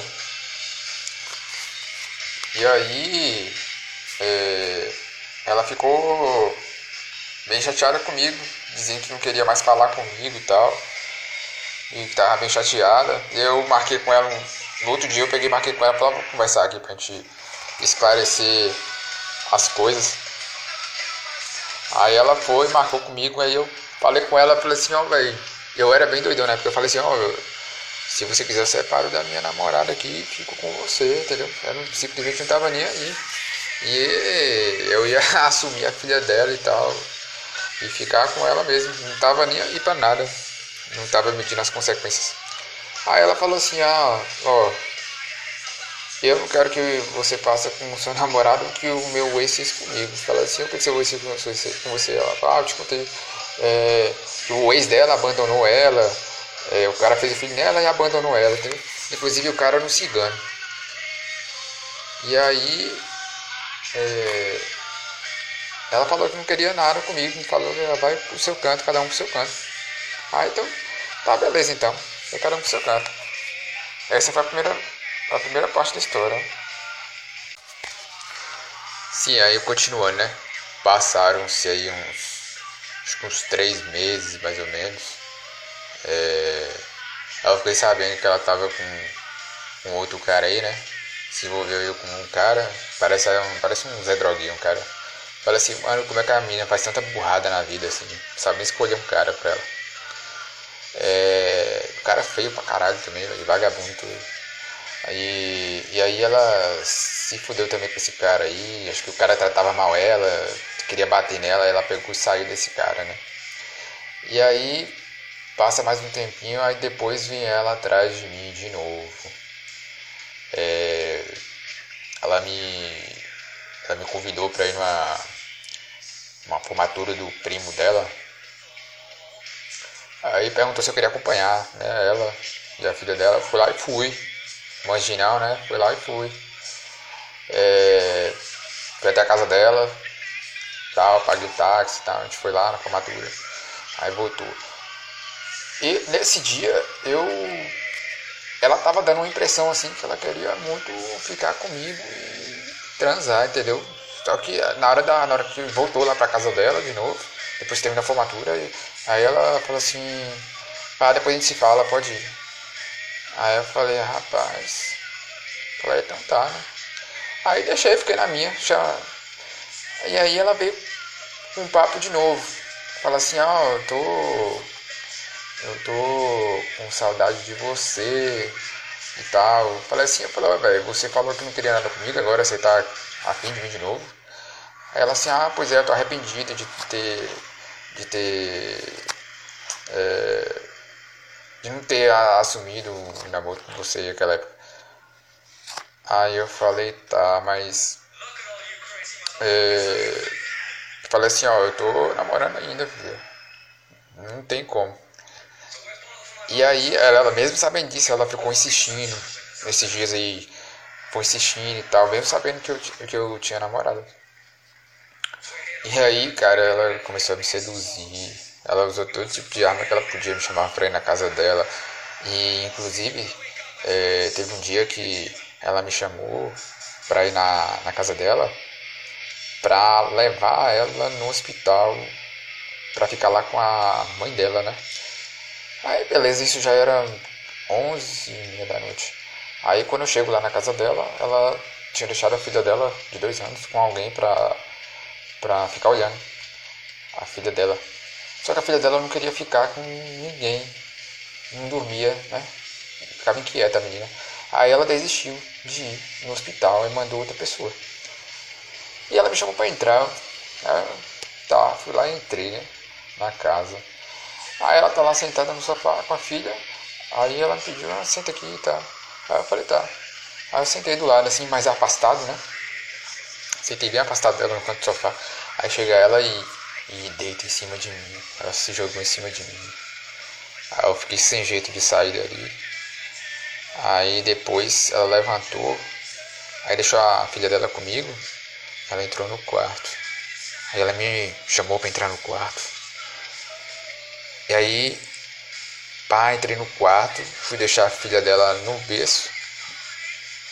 Aí eu tava brincando com a menina, quando eu olho para trás, rapaz, ela tava trocando de roupa na minha frente, estava assim, praticamente sem nada, entendeu?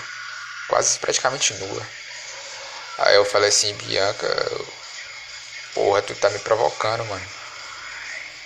Ela, ah, que nada, nunca vi mulher nua não. Eu falei assim, ó, velho, você, você tá jogando comigo, né? Você tá me provocando, fala o que, que você quer comigo. Aí ela, ah, moça, relaxa, senta aí. E aí ela pegou e ficou de quatro na cama, velho, pra mim, mostrando a bunda. Que cara que tem 24 anos, que tá com a testosterona no pique, que vai, que vai suportar ver uma imagem daquela ali e, e, e não ficar com pau duro e partir pra cima. Foi o que eu fiz. Cheguei e fui pra cima dela, entendeu? E aí ela ficava tirando a, a, as minhas mãos dela e eu tentando agarrar, e ela tirava a mão de mim. Eu falei assim, velho, não me provoca se você não quer. Ela, ah, mas eu não tô te provocando. Eu falei, você tá me provocando, velho. Falei assim, ó, quer saber de uma, eu vou embora. Ela não fica aqui. Eu falei assim, não, eu não quero ficar aqui. E aí eu cheguei na sala, ela me agarrou. Aí eu peguei nela também, eu fui pra beijar. Na hora que eu fui beijar, ela se afastou. Eu falei assim, ó, oh, você tá. Não sei o que, que você quer, não sei com essa finalidade nisso aqui, mas eu vou embora. Porque não dá pra ficar aqui não. Você tá me provocando. Aí nisso eu fui embora. É... Aí eu vou te contar aqui agora outra coisa que aconteceu. É... Ela. Um dia eu tava. Eu tinha chegado em casa.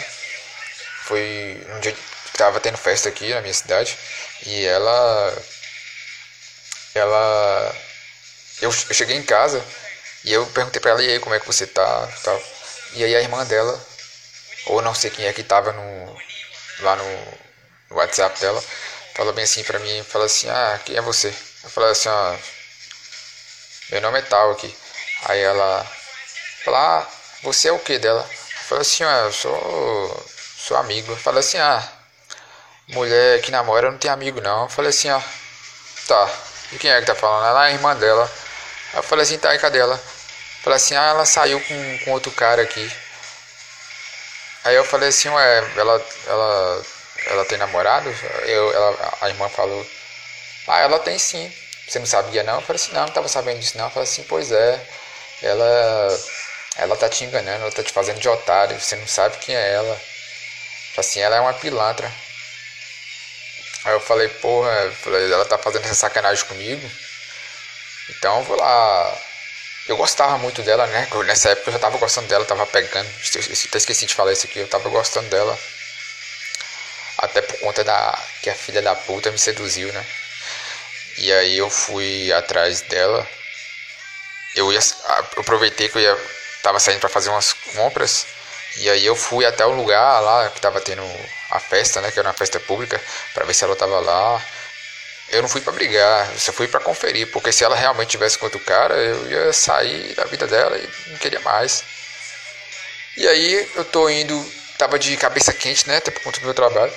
Eu eu saí, cara, quando eu cheguei num semáforo, mais ou menos, tava bem puto com isso aí, entendeu? É, eu sofri um acidente Tava com a cabeça distraída, a mente distraída. Sofri um acidente e tive uma queimadura de segundo grau, algum prejuízo na moto, bati num carro, colidi com um carro. O cara não deu a seta na hora de, de virar pra rua e freou o carro de vez e aí eu acabei batendo na, na lateral dele. E aí eu fiquei bem puto com ela. E falei pra ela assim, ó, velho. Cheguei em casa, falei assim, ó, você tá zoando com a minha cara, né? Aí ela, como assim? Falei assim, ó, sua irmã me falou aí que você tava saindo com outro cara e te chamou de pilantra e tudo, aí ó, disse que você não presta. E falei assim, ó, se for assim, sai da minha vida. Aí ela falou assim, mas foi, isso é. Isso foi só uma brincadeira. Ah, eu que pedi ela para falar isso pra você. Eu falei assim, mas que tipo de brincadeira idiota é essa? Falei assim, eu sofri um acidente por causa disso aqui. Não porque eu iria realmente atrás de você, mas só porque eu fiquei com a cabeça quente aqui. Entendeu? Ela, ah, mas a culpa foi sua, que não era para você ter ido lá. Falei, sim, eu não ia só até você, eu ia comprar algumas coisas, sair para comprar algumas coisas para mim. Eu tava de cabeça quente, aconteceu. Entendeu? Querendo ou não, aconteceu. A culpa foi minha também, né? Por eu ser idiota de ter ido lá. Mas também ela foi a causa. E aí fiquei um dia sem falar com ela. Depois, né, eu, o Mangino aqui foi lá e, e Escravoceta foi lá conversar com ela de novo. Aí, mano. É. Deixa eu até. Deixa eu até dividir esse áudio que vai ficar grande pra caralho, viu? Desculpa aí, né? Vai ficar grande, mano. Aí, mano. Teve um dia que a gente ficou sem falar, né, tal. É... E aí teve um dia que eu fui. Ela me pediu. Ela me pedia favores, né? É... E assim, eu fazia alguns. Só que tem certas vezes, quando eu falava não pra ela, ela falava: Ah, você não gosta de mim, você não quer nada comigo e tal. Ela já me chegou a propor para sair da minha casa. Eu moro, moro com os meus pais, né? Ela me propôs a sair da minha casa pra ir pagar aluguel com ela. Tipo, eu ia pagar o aluguel, eu ia bancar ela, a filha e pagar o aluguel ao mesmo tempo. Aí eu falei assim, porra, um cara que ganha seus 1.500, 2.000 por mês, como é que, que vai aguentar sustentar é, uma mulher e, e, a filha dela? Falei assim pra ela, falou, sei que você tá querendo, pra mim não rola não, entendeu? Não dá, não tem como. Aí ela falou, ah, você não é homem pra mim, você, você é covarde, você não assume e tal. Ela queria que eu assumisse a filha dela. Ela queria que eu dissesse pra todo mundo que eu sou o pai da filha dela. Aí eu falei assim, ah, as coisas não é do jeito que você quer não. Você tem que amadurecer. Aí ela ficou bem chateada, né? E é, teve um, um, certo dia que ela pegou e falou pra mim, ah, eu, eu acho que, que eu tô grávida. Aí eu falei assim, ué, você acha que você tá grávida? Então, você, você fez com. Você fez. Você transou com alguém? Ela ah, é porque a minha família aqui tem um cara que. A, a família dela é, empurrava um cara pra ela, né? Um, um, cara lá, não sei quem é o cara. É, e eles queriam que ela casasse com ele, né? E aí, de tanto ele insistir, ela acabou saindo com ele. E aí a vagabunda, na primeira vez que saiu com o cara, já saiu dando pro cara, entendeu? E aí é, ela me falou que tinha usado a, a, a, camisinha, mas que parece que tinha escapado, alguma coisa, para acontecer alguma coisa, algum acidente lá. E aí ela tava falando pra mim que achou que estava grávida. E aí foi, né? Passaram esse dia e falei assim, ó, oh, velho, tu. Olha o que é que você faz. Eu fiquei chateado com ela, né? É... E aí ela ela aproveitou disso, que eu tava chateado com ela, e ela resolveu. É, ela fez uma sacanagem comigo, né? Ela disse, ela afirmou que estava grávida, ela me mostrou um, aquele teste lá de gravidez, né, que a mulher faz. E aí ela, ela, ela mandou esse, essa foto desse teste e mandou uns prints da conversa com, com o cara, de, ela falando pro cara que, que, tava, que realmente estava grávida e tal. E mostra o cara assim todo felizão. E aí eu acreditei. Passa uns três dias mais ou menos. E eu tinha falado pra ela, falei, porra, velho, tu acabou com a tua vida e agora? Tu tem uma filha pequena pra cuidar e agora vai ter mais um. Fala, você não vai poder fazer nada agora. Você, não, você queria estudar, fazer essas coisas, você não vai mais poder. Ela, ah, mas eu me viro aqui e tal, posso gostar do cara também. E ficou me humilhando bem assim. Eu falei, então tá. Falei assim, ó, já que é isso que você quer a sua vida, então siga o seu caminho, me deixa em paz. Passem uns três dias, ela vem me ligando. Aí falando bem assim, eu falei, aí você, você ficou muito chateado, você sofreu muito. Aí eu falei assim, não, velho, tô seguindo minha vida aqui, ué. você fez sua escolha aí, tu se vire agora. E aí ela, ela, aí eu peguei e desliguei, né? Ela me ligando de novo, eu falei assim, falei assim, ó, eu tô atendendo o cliente aqui, eu não posso falar com você, certo? Aí ela, não, peraí, peraí, peraí. Deixa eu te falar uma coisa aqui. Aí eu falei, o que é que você tem pra, pra dizer? Eu falei assim, não, é, deixa eu te fazer uma videochamada aqui. Aí eu falei assim, velho, eu tô ocupado, eu não posso ficar. Falou, não, é coisa rápida, é só pra me te contar uma coisa e depois eu, eu, eu, eu te deixo em paz. Aí eu falei, então tá. Então, fala o que você quer. Aí ela, você acreditou mesmo que eu tava grávida? Aí, ela, aí eu falei assim, ué, você mostrou os prints lá, né? Você fez o teste e tal.